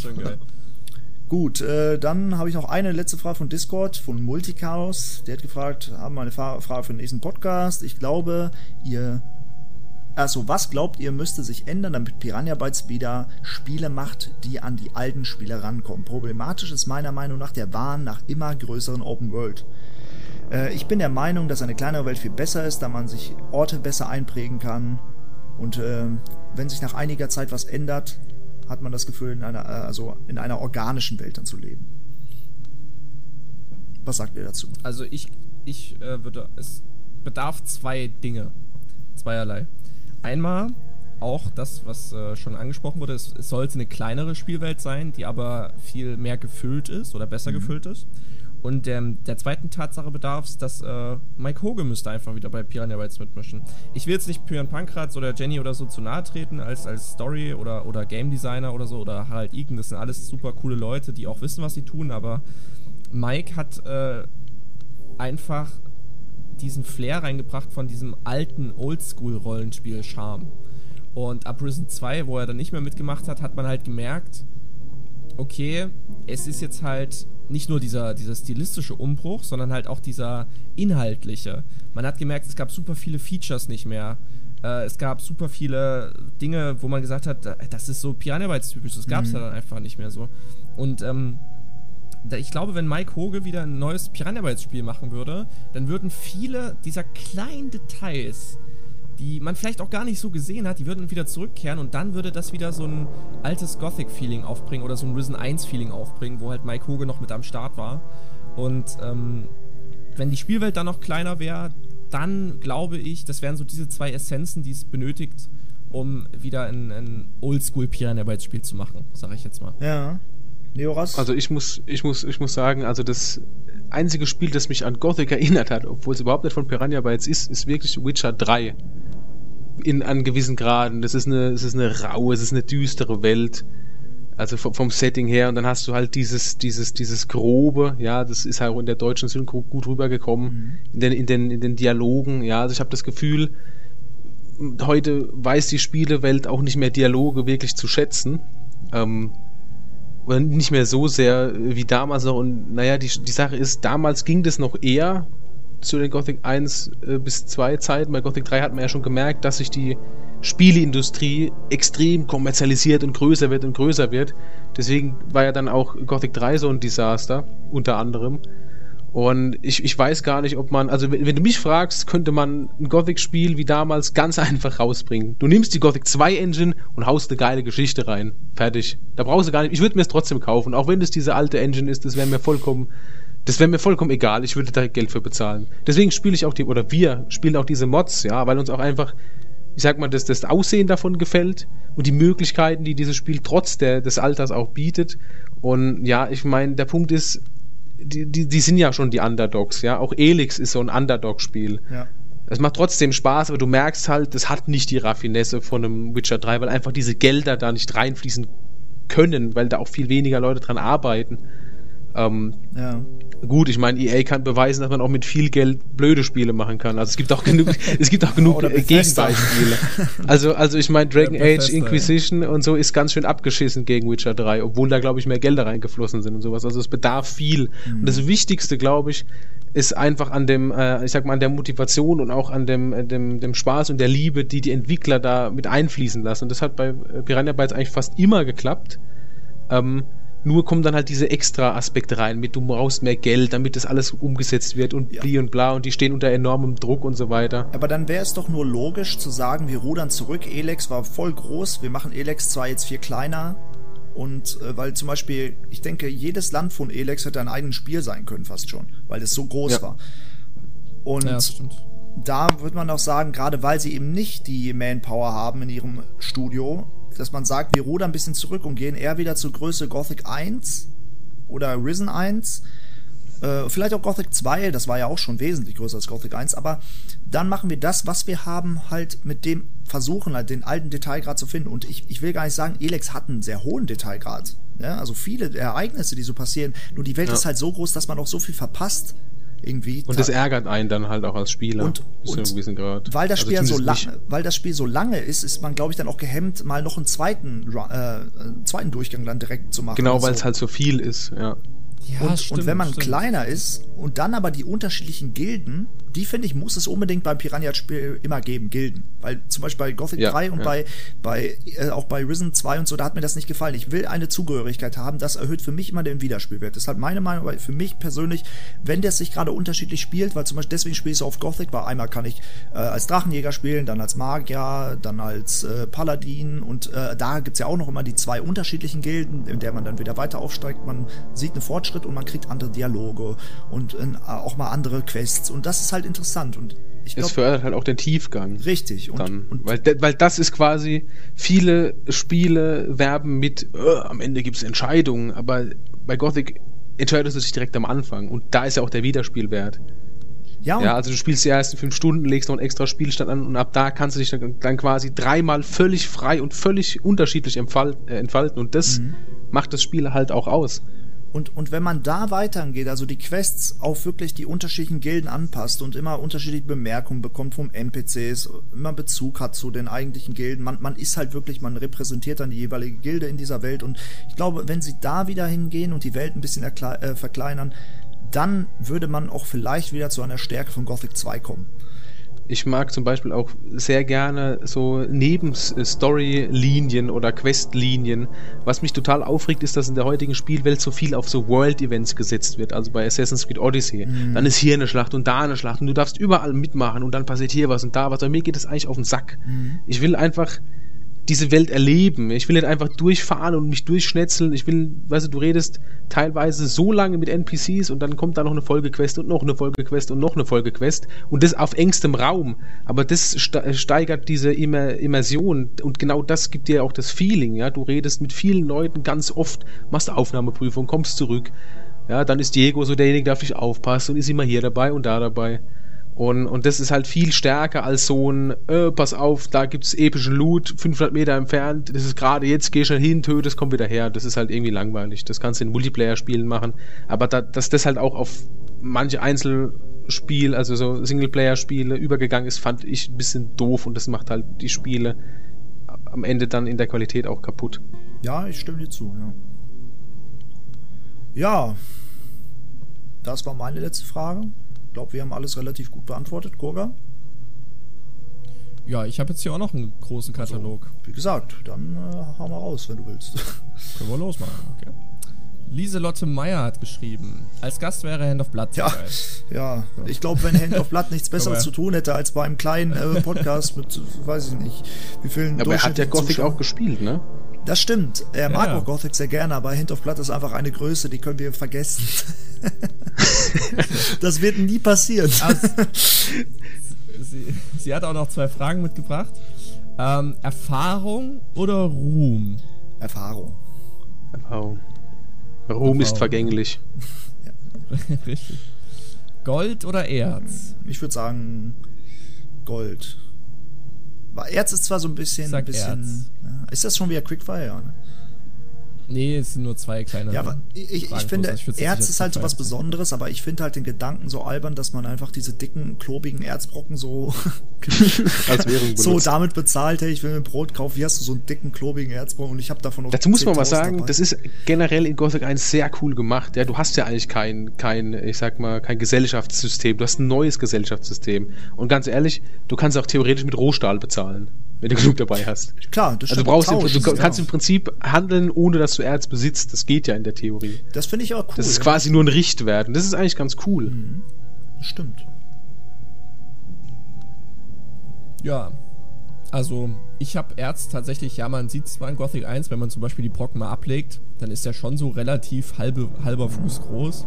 Aber stellt euch mal vor, die Erzbrocken werden halt wirklich so daumengroß. Also kleine Bröckchen quasi. Ja dann fände ich das auch schon wieder okay. Das ist wahrscheinlich so ein bisschen wie halt in äh, früheren Kulturen, dass du einfach mit Muscheln bezahlst. Da legst du halt einfach ein paar auf den Tisch das ist, das ja. ist auch so eine Immersionssache, mal davon abgesehen, dass man unendlich großes Inventar hat. Das ist schon mal eine aber, Geschichte. Aber ist es ja auch so, du kannst auch 10.000 Goldmünzen nicht mit dir rumschleppen. Nein, das, das, funktioniert gar nicht. Das, das geht nicht. Aber äh, ich finde, ähm, nochmal zu dem Punkt unendlich großes Inventar, finde ich besser als ich ein, als ein Gewichtslimit bei 200 Kilo. Keiner schleppt 200 Kilo mit sich rum. Ja, das da macht man, auch keinen Sinn. Da kann man auch stimmt. gleich unendlich groß äh, machen. Also, Richtig. Ja. Sehe ich auch. Also ich bin auch auf jeden Fall immer für unendliches Inventar. Ich finde es toll, 500 Schwerter, 20 ja. Rüstungen äh, und dann noch 30 Kerzenständer und noch ein halbes Teeservice mit mir rumzuschleppen. Finde ich klasse. Weil wenn es wenn, da, wenn's danach gehen würde, dann könnte man wirklich halt eine Waffe mitnehmen, vielleicht noch einen kleinen Goldbeutel, einen Heiltrank und dann war es das auch schon. Ne? Oder man müsste halt ja. immer einen Rucksack. Oder du hast wie die Banditenrüstung noch so eine, so eine Tasche, so eine Umhängetasche. Da kannst du vielleicht noch ein Buch ja. oder irgendwie noch was zu essen oder Ganz so. kurz, ich finde vor allem die Mods Hammer, wo du, ich weiß nicht, ich glaube im Originalspiel geht es nicht, wo du Baumstämme aufsammeln kannst. wo, wo willst du denn, wo, wo willst du denn Baumstämme äh, unterbringen. Das ist Wahnsinn. Da hast du da 17 Stück von dabei. So, du, hast, du hast ein Sägewerk ja. auf dem Rucksack. So. Perfekt. Äh, was ist denn das? das also ich, aber ich find's toll, wie gesagt. Ich, mich stört das gar nicht. Vor allem, wenn du dann auch die aufhebst. Weißt du, da ist ja so ein riesiger Klotz auf dem Boden und du gehst einfach nach unten und nimmst ihn mit der rechten Hand auf und dann ist er einfach verschwunden. Ähm, ja, mach mal gerade kurz weiter. Ich bin äh, kurz zwei Minuten weg. Okay. Ähm, Beratungsstelle für Geister oder so hat geschrieben, fände es cool, wenn ihr mal über das Community Story Projekt sprecht. Äh, da gibt es ja schon einige coole Sachen, die gezeigt wurden, zum Beispiel der Hafen von Vanguard oder das überarbeitete Nordmar-Kloster. Äh, ich würde sagen, dann fangen wir beide erstmal an. Da musst du Was hast du schon? ein bisschen einweihen, tatsächlich. Okay, also das Community Story Projekt ist halt quasi eine, ein großes Mod-Projekt für Gothic 3, welches quasi Gothic 3 komplett überarbeiten soll. Mhm. Nicht nur was, was Story angeht, sondern halt auch was so äh, Gameplay-Elemente anbelangt, also richtig viel anders macht und neue Locations und so weiter. Ähm, aber du hast ja von jetzt noch nicht so viel gehört, oder? Nee, nee, tatsächlich also, ist auch so, Gothic 3 habe ich gespielt, aber erstens ist es lange her und, und zweitens war das auch nie so mein, mein Liebling. Äh, deswegen habe ich mit Gothic 3 gar nicht so viel am Hut. Vor allem, das war aber auch ein Fehler, es ist so lange her, dass es noch auch recht verbuggt war und so. Das ist ja alles heute anders. Also ich habe auch letztens erst mit einem Kumpel drüber gesprochen, der hat auch wieder Gothic 3 ausgepackt und meinte, ey, das ist ja Hammer. Die Leute reden mit einem und du hast nicht einfach nur irgendwelche komischen Dialoge oben und die, die Sprachfiles funktionieren wieder nicht oder sowas. Also ich glaube, mit, mit den ganzen äh, Modpacks, die es da gibt, ist es, glaube ich, schon recht, recht gut geworden, aber ich müsste es mal wieder auspacken. Ich habe dir mal kurz einen Link äh, von, dem, von, der Website äh, gegeben. Da kannst du dich mal so ein bisschen umgucken und in die Bilder und so. Ähm, ist, schon, ist schon echt cool gemacht. Bis wann soll denn das fertig ähm, werden? Weißt nie. du das? Oder? Nie. Ein Release-Datum gibt es dafür nicht. Okay, also die sind ähm, einfach dabei. So. Richtig, mhm. die, ich glaube schon seit vielen Jahren. Ich lese die Frage nochmal vor für dich, ja. Jorgenson. Ähm, Beratungsstelle für Geister oder so, cooler Name übrigens, hat geschrieben, äh, fände es cool, wenn ihr mal über das Community Story Projekt sprecht. Ähm, hast du schon äh, was davon gehört? Ich, oder also ja, auf jeden Fall. Ja? Äh, ich habe mir auch ähm, immer ja. diese, es gab immer so Oster-Specials, wo die mal so angeteasert haben, was so neu war. So der Detailgrad soll ho sehr hoch sein. Die wollen das wieder in Kapitel unterteilen. Die wollen das ganze, die ganze Story genau. überarbeiten. Also die haben sich da echt ein äh, Riesenprojekt aufgehalst. Also quasi äh, das wie so ein Legend of Ashun, so in der Größenordnung, wahrscheinlich noch größer für Gothic 3. Äh, ja, das aber sieht nicht schlecht die aus. haben so viele coole Sachen. Zum Beispiel Vanguard hat dann zum Beispiel mal einen Hafen bekommen, endlich mal. Da weiß man auch, wo die Esmeralda herkommt und all, also wirklich so viele coole Ideen. Und ich bin gespannt, ob das mal in 30 Jahren dann irgendwann mal rauskommt. Und ich werde es auf jeden Fall mal spielen dann. Aber äh, ich glaube, da das Problem wird dabei sein, äh, die Sprachausgabe. Äh, ich weiß nicht, ich habe teilweise gesehen, dass es Sprachausgaben gibt, ähm, mit auch professionellen Sprechern, aber ich weiß nicht, ob die das komplett in dem Umfang hinkriegen, weil die machen das ja komplett, weil es ja eine Mod ist, können sie das ja nicht finanzieren. Ne? Sie dürfen ja kein Geld daran ja. verdienen. Und ich äh, ich glaube, alleine auch an solchen Dingen können das scheitern, weil irgendjemand muss ja das Gold, äh, das Gold, das Geld, das, Gold. das Geld ausgeben. Bring erst mal das Gold vorbei. Das Ernst. Für die Synchronsprecher auch aufbringen, ne? Und äh, ja, ja, ich weiß nicht, äh, oder manchmal vielleicht kommen dann private Gründe, dann bricht einer der Modder irgendwann ab, aus was weiß ich, wird krank oder so. Alleine sowas kann so ein Riesenprojekt Jahre zurückwerfen. Ja, und äh, wer ja. weiß. Also ich würde mir wünschen, dass das irgendwann mal fertig wird und ich finde diese, diese Idee super. Ich be, bin begeistert, dass die da auch gerade Gothic 3, was ja nicht so äh, diesen Anklang findet bei vielen, ähm, trotzdem, dass sie sich da dran setzen und sagen, nee, das machen wir. Das finde ich echt Genau, krass, genau, das, genau den Karren ziehen wir aus der Scheiße quasi, mhm. so nach dem Motto. Weil Gothic 3 ja, hat da wirklich so nicht so viel abbekommen. Also die Gothic Community stürzt sich ja, also die Mod Community hauptsächlich auf den zweiten Teil was so die ganzen Mods anbelangt und so. Ja, ich meine, wie gesagt, es gibt ein, zwei Erweiterungsmods, ein paar Real Balancing Mods für Gothic 3, das genau, war's dann. Aber ja. Äh, ja, auch da bin ich sehr dankbar, dass das da Ich denke aber auch, das Modden ist beim dritten Teil schon schwieriger als bei den älteren. Also ich glaube, ja. Gothic 1 und 2 ist sehr, sehr modfreundlich. Beim dritten Teil weiß ich es gar nicht. Aber da auch doch nur dank der Community ne, und den Modkits. Ne? Also, Klar, natürlich. Also ich, ich denke bei Gothic 3, ich weiß gar nicht, ob es da sowas gibt. Ich, keine Ahnung. So ein bisschen das schwarze Schaf ja. in der Familie. Genau. Also Release-Datum, wie gesagt, steht noch nicht fest. Ich habe mal eine Zeit lang als Freelancer dort gearbeitet, für, aber auch nur für Musik. Also ich hatte jetzt auch keinen Einblick irgendwie in den Status der äh, Video, also der, der Spielelemente oder wie weit das jetzt ist oder so. Das hatte ich jetzt nicht gehabt. Ähm, habe halt quasi da noch ein bisschen Musik für gemacht. Ja, aber ich freue mich da auf jeden Fall auch, wenn das soweit ist. Und wenn das rauskommt, hätte ich da auch sehr Bock drauf, das zu spielen und auch zu streamen oder zu Let's Playen ja. oder was auch immer. Genau. Ähm, Orakel hat nochmal geschrieben, äh, danke immer für die gute Unterhaltung. hier, das war jetzt nochmal der Kommentar mit dem, wegen der Lore- und Lore-Sache. Äh, und vor allem auch danke für deine Betonung der Bergbau Lore. ich hatte gestern noch mit meinem Bruder darüber gesprochen, dass äh, mich das jedes Mal ein bisschen triggert, war also sehr passend. Doppelpunkt C. Und da wollte ich nochmal fragen, ähm, also ich kenne viele Leute, die Lore sagen und nicht Lore, aber ich kenne auch viele, die Lore sagen, deshalb habe ich mir da jetzt nie so Gedanken darüber gemacht. Ähm, wie seht ihr das? Also gibt's wirklich, äh, kennt ihr das auch nur als Ja, Lore? Also, Also ich also das- Lore ist ja das englische Wort für Überlieferung, Richtig. Sage und Fabel und sowas, deswegen. Aber es kann auch gut sein, dass es da so, ein, so eine eingedeutschte Verwendung von gibt. Also das, da bin ich überfragt. Sprachwissenschaftler bin ich noch nicht Ja, geworden. ich glaube, ich glaube nicht, dass es da eine eingedeutschte äh, Form gibt. Also ich kenne es auch als Lore. ja, es ist, es ist auch Lore. Äh, Also die Lore ist halt wirklich diese Karren aus dem Bergbau, der auf den Schienen fährt. Also das ist die Lore. Ja gut, weil ich, ich habe halt, ich, ich hätte jetzt auch wahrscheinlich immer nur Lore gesagt, wenn ich es auch immer nur als Lore so gehört hätte, aber ich kenne halt genug Leute, die halt auch Ja, es sagen Lore viele falsch. Ja, klar. dann, dann nimmst du, du, du adaptierst das Ja. halt auch aus dem Umfeld, das Ja, ist ja auch nicht weiter tragisch. Ja. Ja, aber fand ich, fand ich. Aber ich weiß nicht, wie sich das bei euch Sa hochgeschafft hat, sag, keine Ahnung. Lore, ich habe doch letztes Mal schon gesagt, sag Ach, einfach Lore. ja, genau, genau. Oder Lore. Lore. Egal. Marc Oss hat geschrieben, geiler Podcast. Mein äh, Kommentar war die Antwort auf eure Fragen im letzten Podcast. Was für eine Mod würdet ihr euch wünschen und welcher Charakter hätte eine eigene Story verdient aus dem Gothic Haben wir das nicht letztes Mal schon gehabt? Stimmt, hast recht. Sorry, dann war das. Äh, Nee, ich, ich frage mich gerade, hatten wir das nicht beim Modcast? Nee, ist richtig. Nee, ha- hat's recht gehabt. Nee, ja, hat man schon gehabt, hast recht, hast recht. Ähm, dann kommen wir zum nächsten Quickfire von Diegos, Diegos Bogen. Bogen. Oh, der muss aber auch schnell feuern.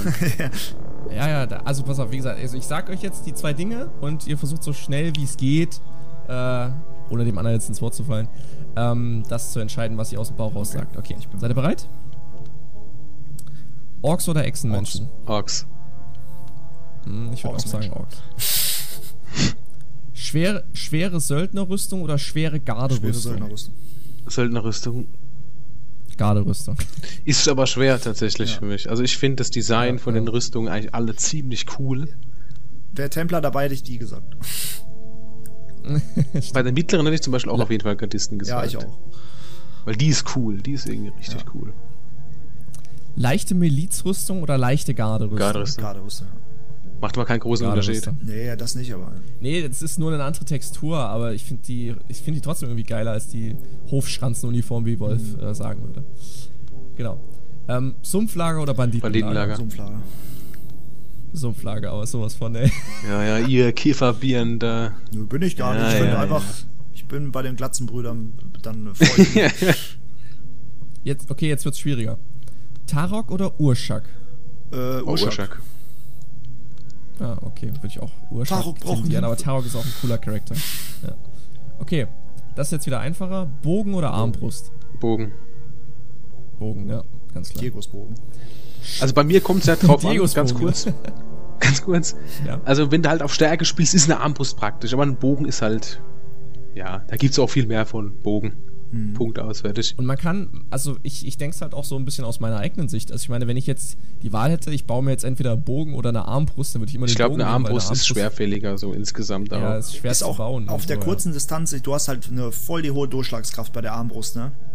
Beim Klar, Bogen halt ja. kommt es ja immer auf die Spannung auch an und wie, wieder. ne? Aber, aber die Armbrust, ich- die hat mehr Durchschlagskraft als eine moderne Handfeuerwaffe. Also ich würde jetzt, ohne jetzt die großen Armbrustschützen unserer Nation irgendwie kleinreden zu wollen, hätte ich gesagt, ich finde auch Bogen ist so ein bisschen, da ist so, ich sag mal, die eigene, eigene Fähigkeit hat da dann auch einen großen Einfluss und bei einer Armbrust, da drückst du halt einen Knopf. Wie gesagt, ich bin kein Armbrustschütze von Hobby, vielleicht Ja, kann man mich da auch berichtigen, aber ich weiß, was du meinst. ich finde, Bogen bringt so eine Kunstform mit sich und eine Armbrust eher sowas fast schon maschinelles. Ja, es, es, es, es gibt halt stimmt. auch wenig irgendwie so, weiß nicht, ich kenne ja aus so einem Film, da gibt's Robin Hood und alle möglichen krassen Bogenschützen. Legolas, stell mal vor, Legolas hat deine Armbrust und dann ich muss eine halbe Stunde nach. Aber am besten, Ja, aber am besten mit so, einer, vor, er mit so einer chinesischen, wo er dann direkt so ganz viele Bolzen hintereinander abfeuern kann. Ja, so eine. Ah, das gibt's so bei eine- Van Helsing, hat er das doch, ne? Da hat er, kennt ihr den Film? Van Helsing? Das sind so kleine Armbrüste aber auch, ne? Da hat er so eine Automatik-Armbrust, wo den auch noch so ein Weihwasser taucht und dann die Vampire abschießt. Das ist so voll verrückt, irgendwie. Da- Ich muss irgendwie gerade an Jörg Sprave denken. Okay, machen wir weiter. Ähm, Stärke oder Stärke. Geschick? Stärke. Kampfkraft und Wendigkeit. Nein, aber. Ich würde auch Stärke sagen, weil Geschick ist halt eher so für die Diebe unter uns äh, wahrscheinlich wesentlich interessanter.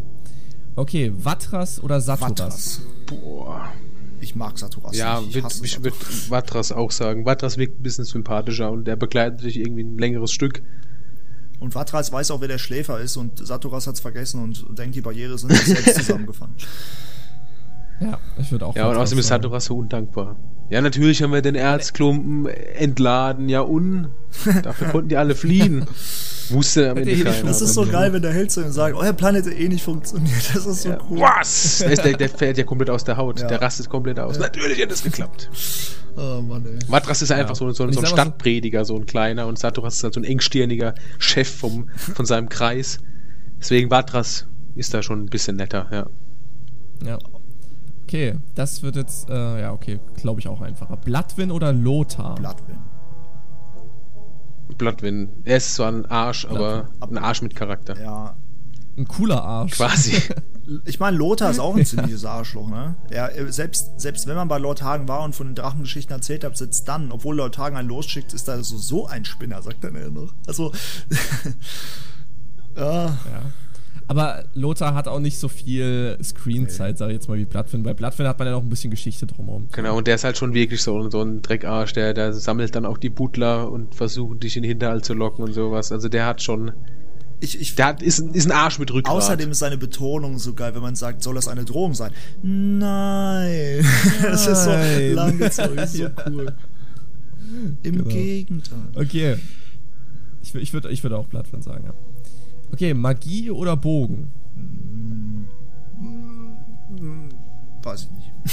Ich, ich als Nahkampfspezialist würde trotzdem wahrscheinlich die Magie nehmen. Das ist vielleicht ein bisschen vielfältiger. Ja, doch, dann wahrscheinlich auch Magie. Ne?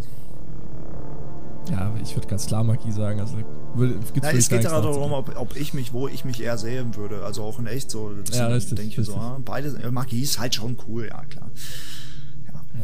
Ja. Gerade in unserer heutigen Zeit wäre Magie schon echt nützlich teilweise. So Tele Telekinese oder so, wenn du am Rechner sitzt und du hast Oh, dein Wasser aber am Eingang vergessen im Büro, dann kannst du mit Telekinese einfach mal das Wasser schnell holen in der Aufnahme. Ja. So. Schon cool. Okay, ähm, Lee oder Laris? Uh, Lee.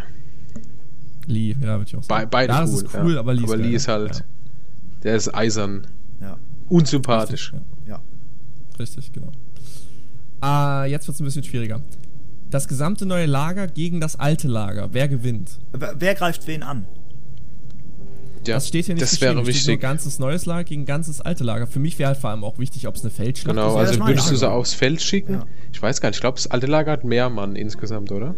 Ja, aber da sind auch viele Buddler und so ein Schatten, weißt du, die haben ja nicht so viel drauf. Ich weiß gar nicht, man müsste eher Söldner gegen Gardisten machen, weil ich glaube, die Banditen Genau, und die genau. Schatten, die Banditen hauen wahrscheinlich einfach ab. Und äh, die Schatten, äh, ja. Auch. Also, man müsste dann auch gucken, wenn man wirklich sowas wie in so einer Feldschlacht aufbaut, das Bogenschützen hinten, dann halt Fußsoldaten vorne, vielleicht hinten noch Magier, die auch noch drauf ballern. Ich glaube, die beiden auf einer Feldschlacht, das, das wäre wirklich äh, 50-50. Da, da könnte jeder gewinnen. Ja, Aber bei. Belagerung, Sehr ähm, da hat halt die, das alte Lager Vorteile durch die Burg, wo man sich verschanzen kann. Ähm, und wie gesagt, beim neuen Lager, da gibt's halt nur diese kleine Hürde, diesen kleinen Gang. Das ist halt auch ein Vorteil, weil du nicht mit vielen Männern Das ist auch nicht so einfach. Ja, Ja, das ist das kannst du, vor allem kannst du ja oben die ganze Zeit runterschießen. Genau. Und das ist halt so schwierig zu sagen. Ne? Also. Ja. Ich würde auch sagen, also da. Das ist schwierig. Aber mir fällt in dem Zusammenhang gerade ein, es gibt ja für Medieval 2 Total War eine Gothic Mod. Ja, ich da weiß haben nicht, wir auch schon mal drüber habt. geredet hier. Ähm, und Ja, die ja, ist schon. mega lustig. Also ich fand das so cool, da mal so tausende Gardisten gegen Söldner aufs Feld zu schicken. Das war schon lustig. Ja. Das haben die echt gut gemacht. Die Mod ist klasse. Okay, also wir können uns nicht einigen, wir sagen unentschieden. Sumpflager gewinnt. Sumpflager sind nicht mal hingekommen, Genau. die waren alle bekämpft. Zwar schlau. Das ist schon fast, fast Apropos. Sumpflager. Korkalom oder Iberion? Iberion. ich, ich meine, Korkalom hat so diese. Er ist so ein Arsch auch irgendwie und äh, ich finde, er hat so eine sympathische Art. Äh, trotzdem, weil er gerade so ein Arsch ist. Dieses, dies soll deine Gier nach Herz. Das ist so, das ist so lustig. Und er sagt so, äh, ich gebe dir, äh, oder was sagt er noch? Hier Heiltränke oder so, ich gebe dir nicht, dass du, äh, Nicht, nicht, weil ich will nicht, dass du überlebst, sondern Ja, genau so. Weißt du, er ist so voll muss. oben herab. Er hat gar keinen Bock auf dich. Er will einfach nur, dass alles gemacht wird, um seine Ziele halt fertig zu kriegen. Ja, Da- er, das ist er halt hat, irgendwie- schon einen Charakter, das ja. stimmt. Iberion hat ja eigentlich, Iberion ist für mich immer diese Frage, warum wählt ein Iberion überhaupt aus und äh, weiß ich nicht. Er hat so eine Vision. Also ich muss ja ganz ehrlich sagen, ich finde, also das ist halt total cool. Überleg mal, der ist der geistige Anführer ist seiner, seiner Gesellschaft, die er im Sumpflager äh, da aufgebaut hat, und dann fällt er ins Koma. Ja, aber das, das ist auch Das so, hat schon und was. wenn er dann stirbt, liegt er da, Koranga geht einfach weg, keiner interessiert sich für ihn, er wird gar nicht bestattet oder so.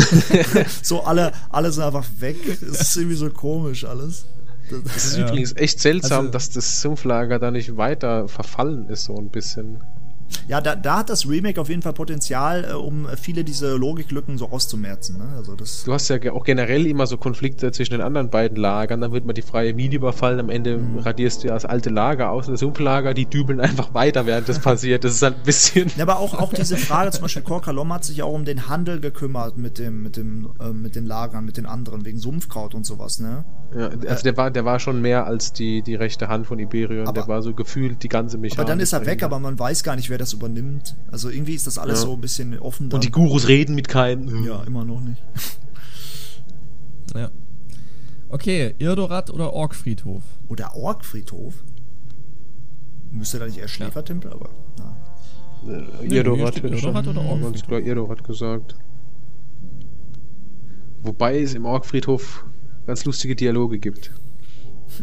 Ja, ich, ich weiß nicht, ich mag Irdorat eigentlich gar nicht so gerne, weil das eigentlich so ein langes Schlauchlevel ist und ich, ich finde das auch immer so dumm, das ist so der Hauptstützpunkt des Bösen, da kommt man dahin, die Orks. Ja, das stimmt schon, das ist die, ein bisschen seltsam, Die ja. Orks, äh, irgendwie, die müssten doch sofort Alarm schlagen, wenn da irgendwie ein Schiff kommt. Allein, dass man mit dem Schiff in diese Höhle fährt, wo man nie wenden kann. In die Bucht hinein, wo man ja. nie wenden kann. Das würde kein Schiffskapitän machen.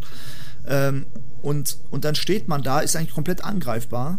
Aber irgendwie, weiß ich nicht, auch, auch dieser ganze Aufbau von den Heil von Edo macht überhaupt gar keinen Sinn. Davon kann man gar nicht schnell irgendwie Verstärkung holen. Da gibt's ja auch gar keine richtigen Behausungen oder so. Das macht eigentlich gar keinen Sinn, dass das das Hauptlager Ja, das sind so, das sind wahrscheinlich so Logikfehler. ist. Ja, Also immersiv hätte ich dann wahrscheinlich sogar gesagt, dann vielleicht doch eher der Orkfriedhof. ja, das auf, deswegen glaube ich, das war auch, dann wollte Aber ich. Irdorat ist halt schon ja mächtig im Aufbau. Ja, klar, es ist nicht so das, das ich finde, es ist nicht das schönste Endlevel. Nee. Ähm, aber es macht immerhin ein bisschen was her, meiner Meinung nach. Es ist aber auch nicht durchdacht. Es ist, äh, also irgendwie ist das, finde ich, nicht, nicht gut durchdacht äh, mit Irdorat. Deswegen glaube ja, ich, es ist halt viele Gegner hingeklatscht und deswegen ähm, bevorzuge ich in dem Fall den Orkfriedhof und auch sonst den Schläfertempel, wenn es darum geht, hier Dungeon und so. ja, der Schläfertempel hätte in, in meinen Augen auch direkt dann gewonnen. Mhm. So, der war schon gut ausgefeilt. Ja. Bin ich auch eher für Orkfriedhof, ja. Okay. Ja, gut, das ist, ja gut, okay. Troll oder schwarzer Troll? Das ist Ich muss sagen, schwarzer Troll. ich muss sagen, ich, ich mag den normalen Troll lieber, weil der schwarze Troll hat irgendwie so ein albernes Gesicht irgendwie. der, der, habt ihr euch mal genau sein Gesicht angeguckt, wie der aussieht?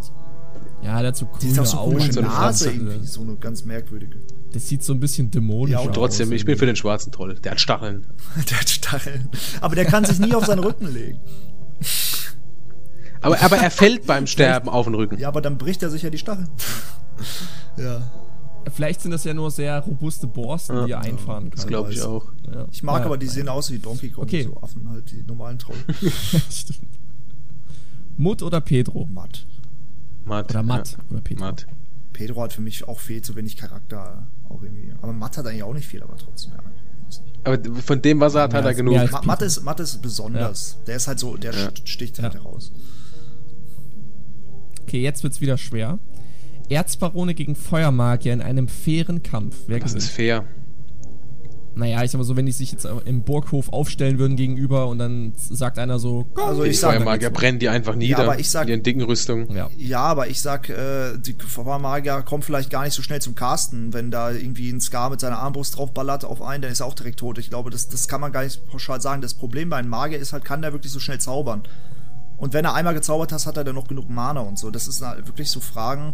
Magier sind halt unglaublich stark, aber ich glaube, in einem, wirklich, wenn die nicht nah, also wenn die ganz nah beieinander stehen, ich meine, wie konnten halt die Gardisten die Magier umbringen? Weil das war hinterrücks, weil sie auch äh, so eine kurze Distanz, da kann Magier auch nicht schnell reagieren.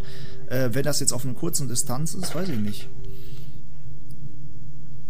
Es ist, Ja, ich würde auch Ja, sagen, es ist schwierig. Also es hängt von vielen glaube- Faktoren ab. Aber fairer Kampf kann ja, und halt ich glaube, so ein. Feuerball kann so ein Gomez auch wegstecken. Ja, na, also es kommt jetzt drauf an, im Spiel ja, in echt. Nein, Sei mal irgendwie in so einer Eisenrüstung mit, mit Fell und kriegt dann halt mal Nein, Feuerball das, ab. das, nein ich, ich meine, aber ich glaube, selbst dann kann er noch wutentbrannt, äh, wirklich, auf dich, auf dich, ne, auf dich zurennen und mit dem Zweihänder richtig schön einmal in Das zwei war ein unfreiwilliges. Wortspiel, aber es war sehr witzig. äh, wutentbrannt äh, dann auf ihn zustürmen und äh, ja, niederstrecken. Weil äh, sobald, ich meine, Magier tragen eine Robe, wenn da ein Schwert reingeht, dann äh, ist da nichts mit Verteidigung. Klar, ja, generell die Magier haben einen ist, also. großen Angriff, aber halt eine schwache Verteidigung. Ja. Ja. Also einigen wir uns auf unentschieden. Wie es äh, jetzt der schwarze Ritter aus der Ritter der Kokosnuss sagen Genau. würde. Ähm, Koanga im Fernkampf gegen Lee. Boah, das gewinnt? so schwierig, weil beide. Das ist- Alter, das das, ist ist, super heftig. schwer. Ich habe Das ist nur, halt so, ich hab das nur letztens gesehen, es schwer. gibt so einen polnischen oder russischen YouTube-Channel, der macht Arena-Kämpfe und hat wirklich so ein Rangsystem. Ehrlich jetzt, der macht die Goth, der lässt im Cheat-Programm einen antreten. Der hat auch so hinter, im Hintergrund alle Leute gecheatet. So, die den feiern das dann voll ab und die sind halt in dieser Ork-Arena in Gothic 1. Ne? Und, und Ja. die kämpfen dann gegeneinander. Und da, meine ich, gab es sogar Lee gegen Koranga. Und ich meine, da hat Das Lee halt- gewonnen, aber das ist halt auch immer so, wie ist halt die KI in dem Fall, ne? Weil manchmal blocken die auch Ja, zehnmal ja. hintereinander und lassen sich einfach auch schlagen oder so. Ähm, das sind halt beides richtige Ficker, ne? Die, also, nee, also die sind wirklich beide, die kannst du, mit denen können sich Gerald anfreunden. Ja. So. ja, ist also es ist, die, sind, die haben es beide drauf. Sehr also ich, ich glaube, die, ich denke, die sind auch vom Erscheinungsbild sehr ähnlich. Beide sehr wahrscheinlich große Männer, die äh, auch sehr stark sind, halt alle vom körperlichen Kraft und ja, Lee halt mit seiner Axt und Koanga mit dem fetten Zweiner. Also ich weiß es nicht. Ich glaub, glaube, das der rote Wind hat, macht mehr Damage. Also, aber gut, das ist jetzt aber auch nur. Ja, ich meine, das äh, jetzt mal weg vom Spiel. Ich denke, wenn da so, Ja. weiß ich nicht, so zwei Hühnen, die sich miteinander prügeln, dann so, weiß ich nicht. Das, das könnte sehr schwierig sein, da eine Entscheidung zu treffen. Vor allem sind sie halt auch beide Ich sehr pick jetzt erfahren. einfach mal Koanga. Ich hätte auch Ich Koanga auch. Gesagt, jetzt- weil er ist eher der Kämpfer Koanga. und Lee ist eher der, ne, der General, der Stratege. Aber- also er kann auf jeden Fall kämpfen, Ja. aber Außerdem hat schätz Koanga Kampfkraft. Wendigkeit. ja, genau. ja. ich glaube, der ist da noch ein bisschen So, fitter. jetzt- Du siehst ja auch Koanga, sieht man den trainieren? Ich weiß es gar nicht. Ja, Oder aber steht er auch nur er da? trainiert ja auch eigentlich nur die Leute, aber er bringt es halt einem bei Klar. und er ist der Anführer der Templer, der wird schon was drauf haben. Jetzt habe ich was etwas einfacheres. Jetzt heißt's Gomez gegen Lord Ja, Hagen. Lord Hagen würde ich sagen. Lord Weil, Hagen. äh, Gomez, ich weiß nicht, was Ja, Gomez klar, vorher Lord gemacht Hagen. hat. Der kann ja auch ein gewiefter Kämpfer sein. Aber ich, glaub, Lord Hagen ist einfach alleine schon wegen seiner Rüstung und seiner Kampferfahrung auf dem Schlachtfeld und so. Ich glaube, der Lord Hagen wird wahrscheinlich äh, fast jeden in die Tasche ja. stecken. Also du musst natürlich da nicht vergessen, Gomez ist, auch wenn er eine dicke Rüstung trägt, in seiner Burg wohnt erstmal nur ein Emporkömmling, der geschafft hat, die eigentlichen königlichen Gardisten Richtig. äh, durch einen Aufstand quasi äh, niederzustrecken und sich dann halt zum, zum, zum Anführer zu Das- erheben. Ich glaube, da musst du trotzdem was auf dem Kasten haben, um Anführer zu werden. Ja, aber so- aber wird erstmal halt, wird erstmal hier geadelter Lord, Paladin von sonst was mit einer riesigen Streitkraft im Hintergrund, also im, im, im, im Rücken. Das ist halt Ja. wahrscheinlich schwieriger. Aber auch kein, Würde ich auch kein, kein schlechtes Duell. Aber ich, ich glaube, es gibt halt, deswegen, ich hatte mir jetzt immer überlegt, ähm, wir kennen ja alle so Animes und da gibt's ja immer so die unterschiedlichen stärken Charaktere, die so immer gegeneinander antreten. Ich finde, Gothic könnte so ein perfekter Anime sein, weil stell dir mal vor, wirklich so ein Kampf zwischen Torus und Koanga mal auch und sowas oder Lee gegen was weiß ich. Ne? Also, die hätten alle Potenzial wirklich auf diese heftigen Anime-Battles. Du meinst, wo dann immer die Erde bebt und Ja, 500 genau. Meter große Flammen sich erheben. ja, so stell mal vor, wie cool das wäre. dann, dann, dann geht, dann duckt man sich ein Stück und im Hintergrund explodiert dann ein Berg. ja, genau. Ich meine nicht ganz, So wie- so nicht ganz so so, Dragon Ball. nicht ganz so extrem, aber vielleicht kennt ihr ja den äh, Ber- Berserk äh, zum Beispiel, ist ja ein bekannter Anime und, äh, oder Manga und da sind zum Beispiel auch immer so Ritter und die, die, die halt rausstechen, die starken Krieger, die hämmern halt auch so mit einem Schlag so einen ganzen Mann auseinander mit einem Schlag. So, das ist halt, das könnte ich mir halt bei so einem Typen wie Koranga auch vorstellen. Ja, das stimmt. Also, da ist viel Potenzial und ich glaube, da könnte man auch viel drüber philosophieren, so über die einzelnen Kampffähigkeiten des anderen und wo der die herhaben könnte und so. Ja. Im nächsten Battle geht es jetzt um Kor Kalom gegen Iberion. Boah, weiß ich nicht. Die sind, Ich- beide würden sich wahrscheinlich da eine Pyrokinese um die Ohren hauen. und dann immer so der eine so Aber 10 wer Sekunden ah und dann der andere wieder ah. also, Ich glaube, ich glaub, Korkalum, der ist zielstrebiger. aber ich weiß nicht, Iberon wird auch der Grund, der war auch der Erste, der mit den Visionen, ne? Also der hat Das muss aber nicht heißen, dass er der Aber- Beste ist mit aber den Visionen. das stimmt, weil Kor Kalom ist ja auch so richtig, so der hängt ja auch da, da voll dran, ne? Also wahrscheinlich ist der Einfluss beim Schläfer doch Nachteil größer, weil er wird ja auch zum verrückten Kor Kalom nachher. Genau. Und äh, wahrscheinlich ist der dann schon heftiger.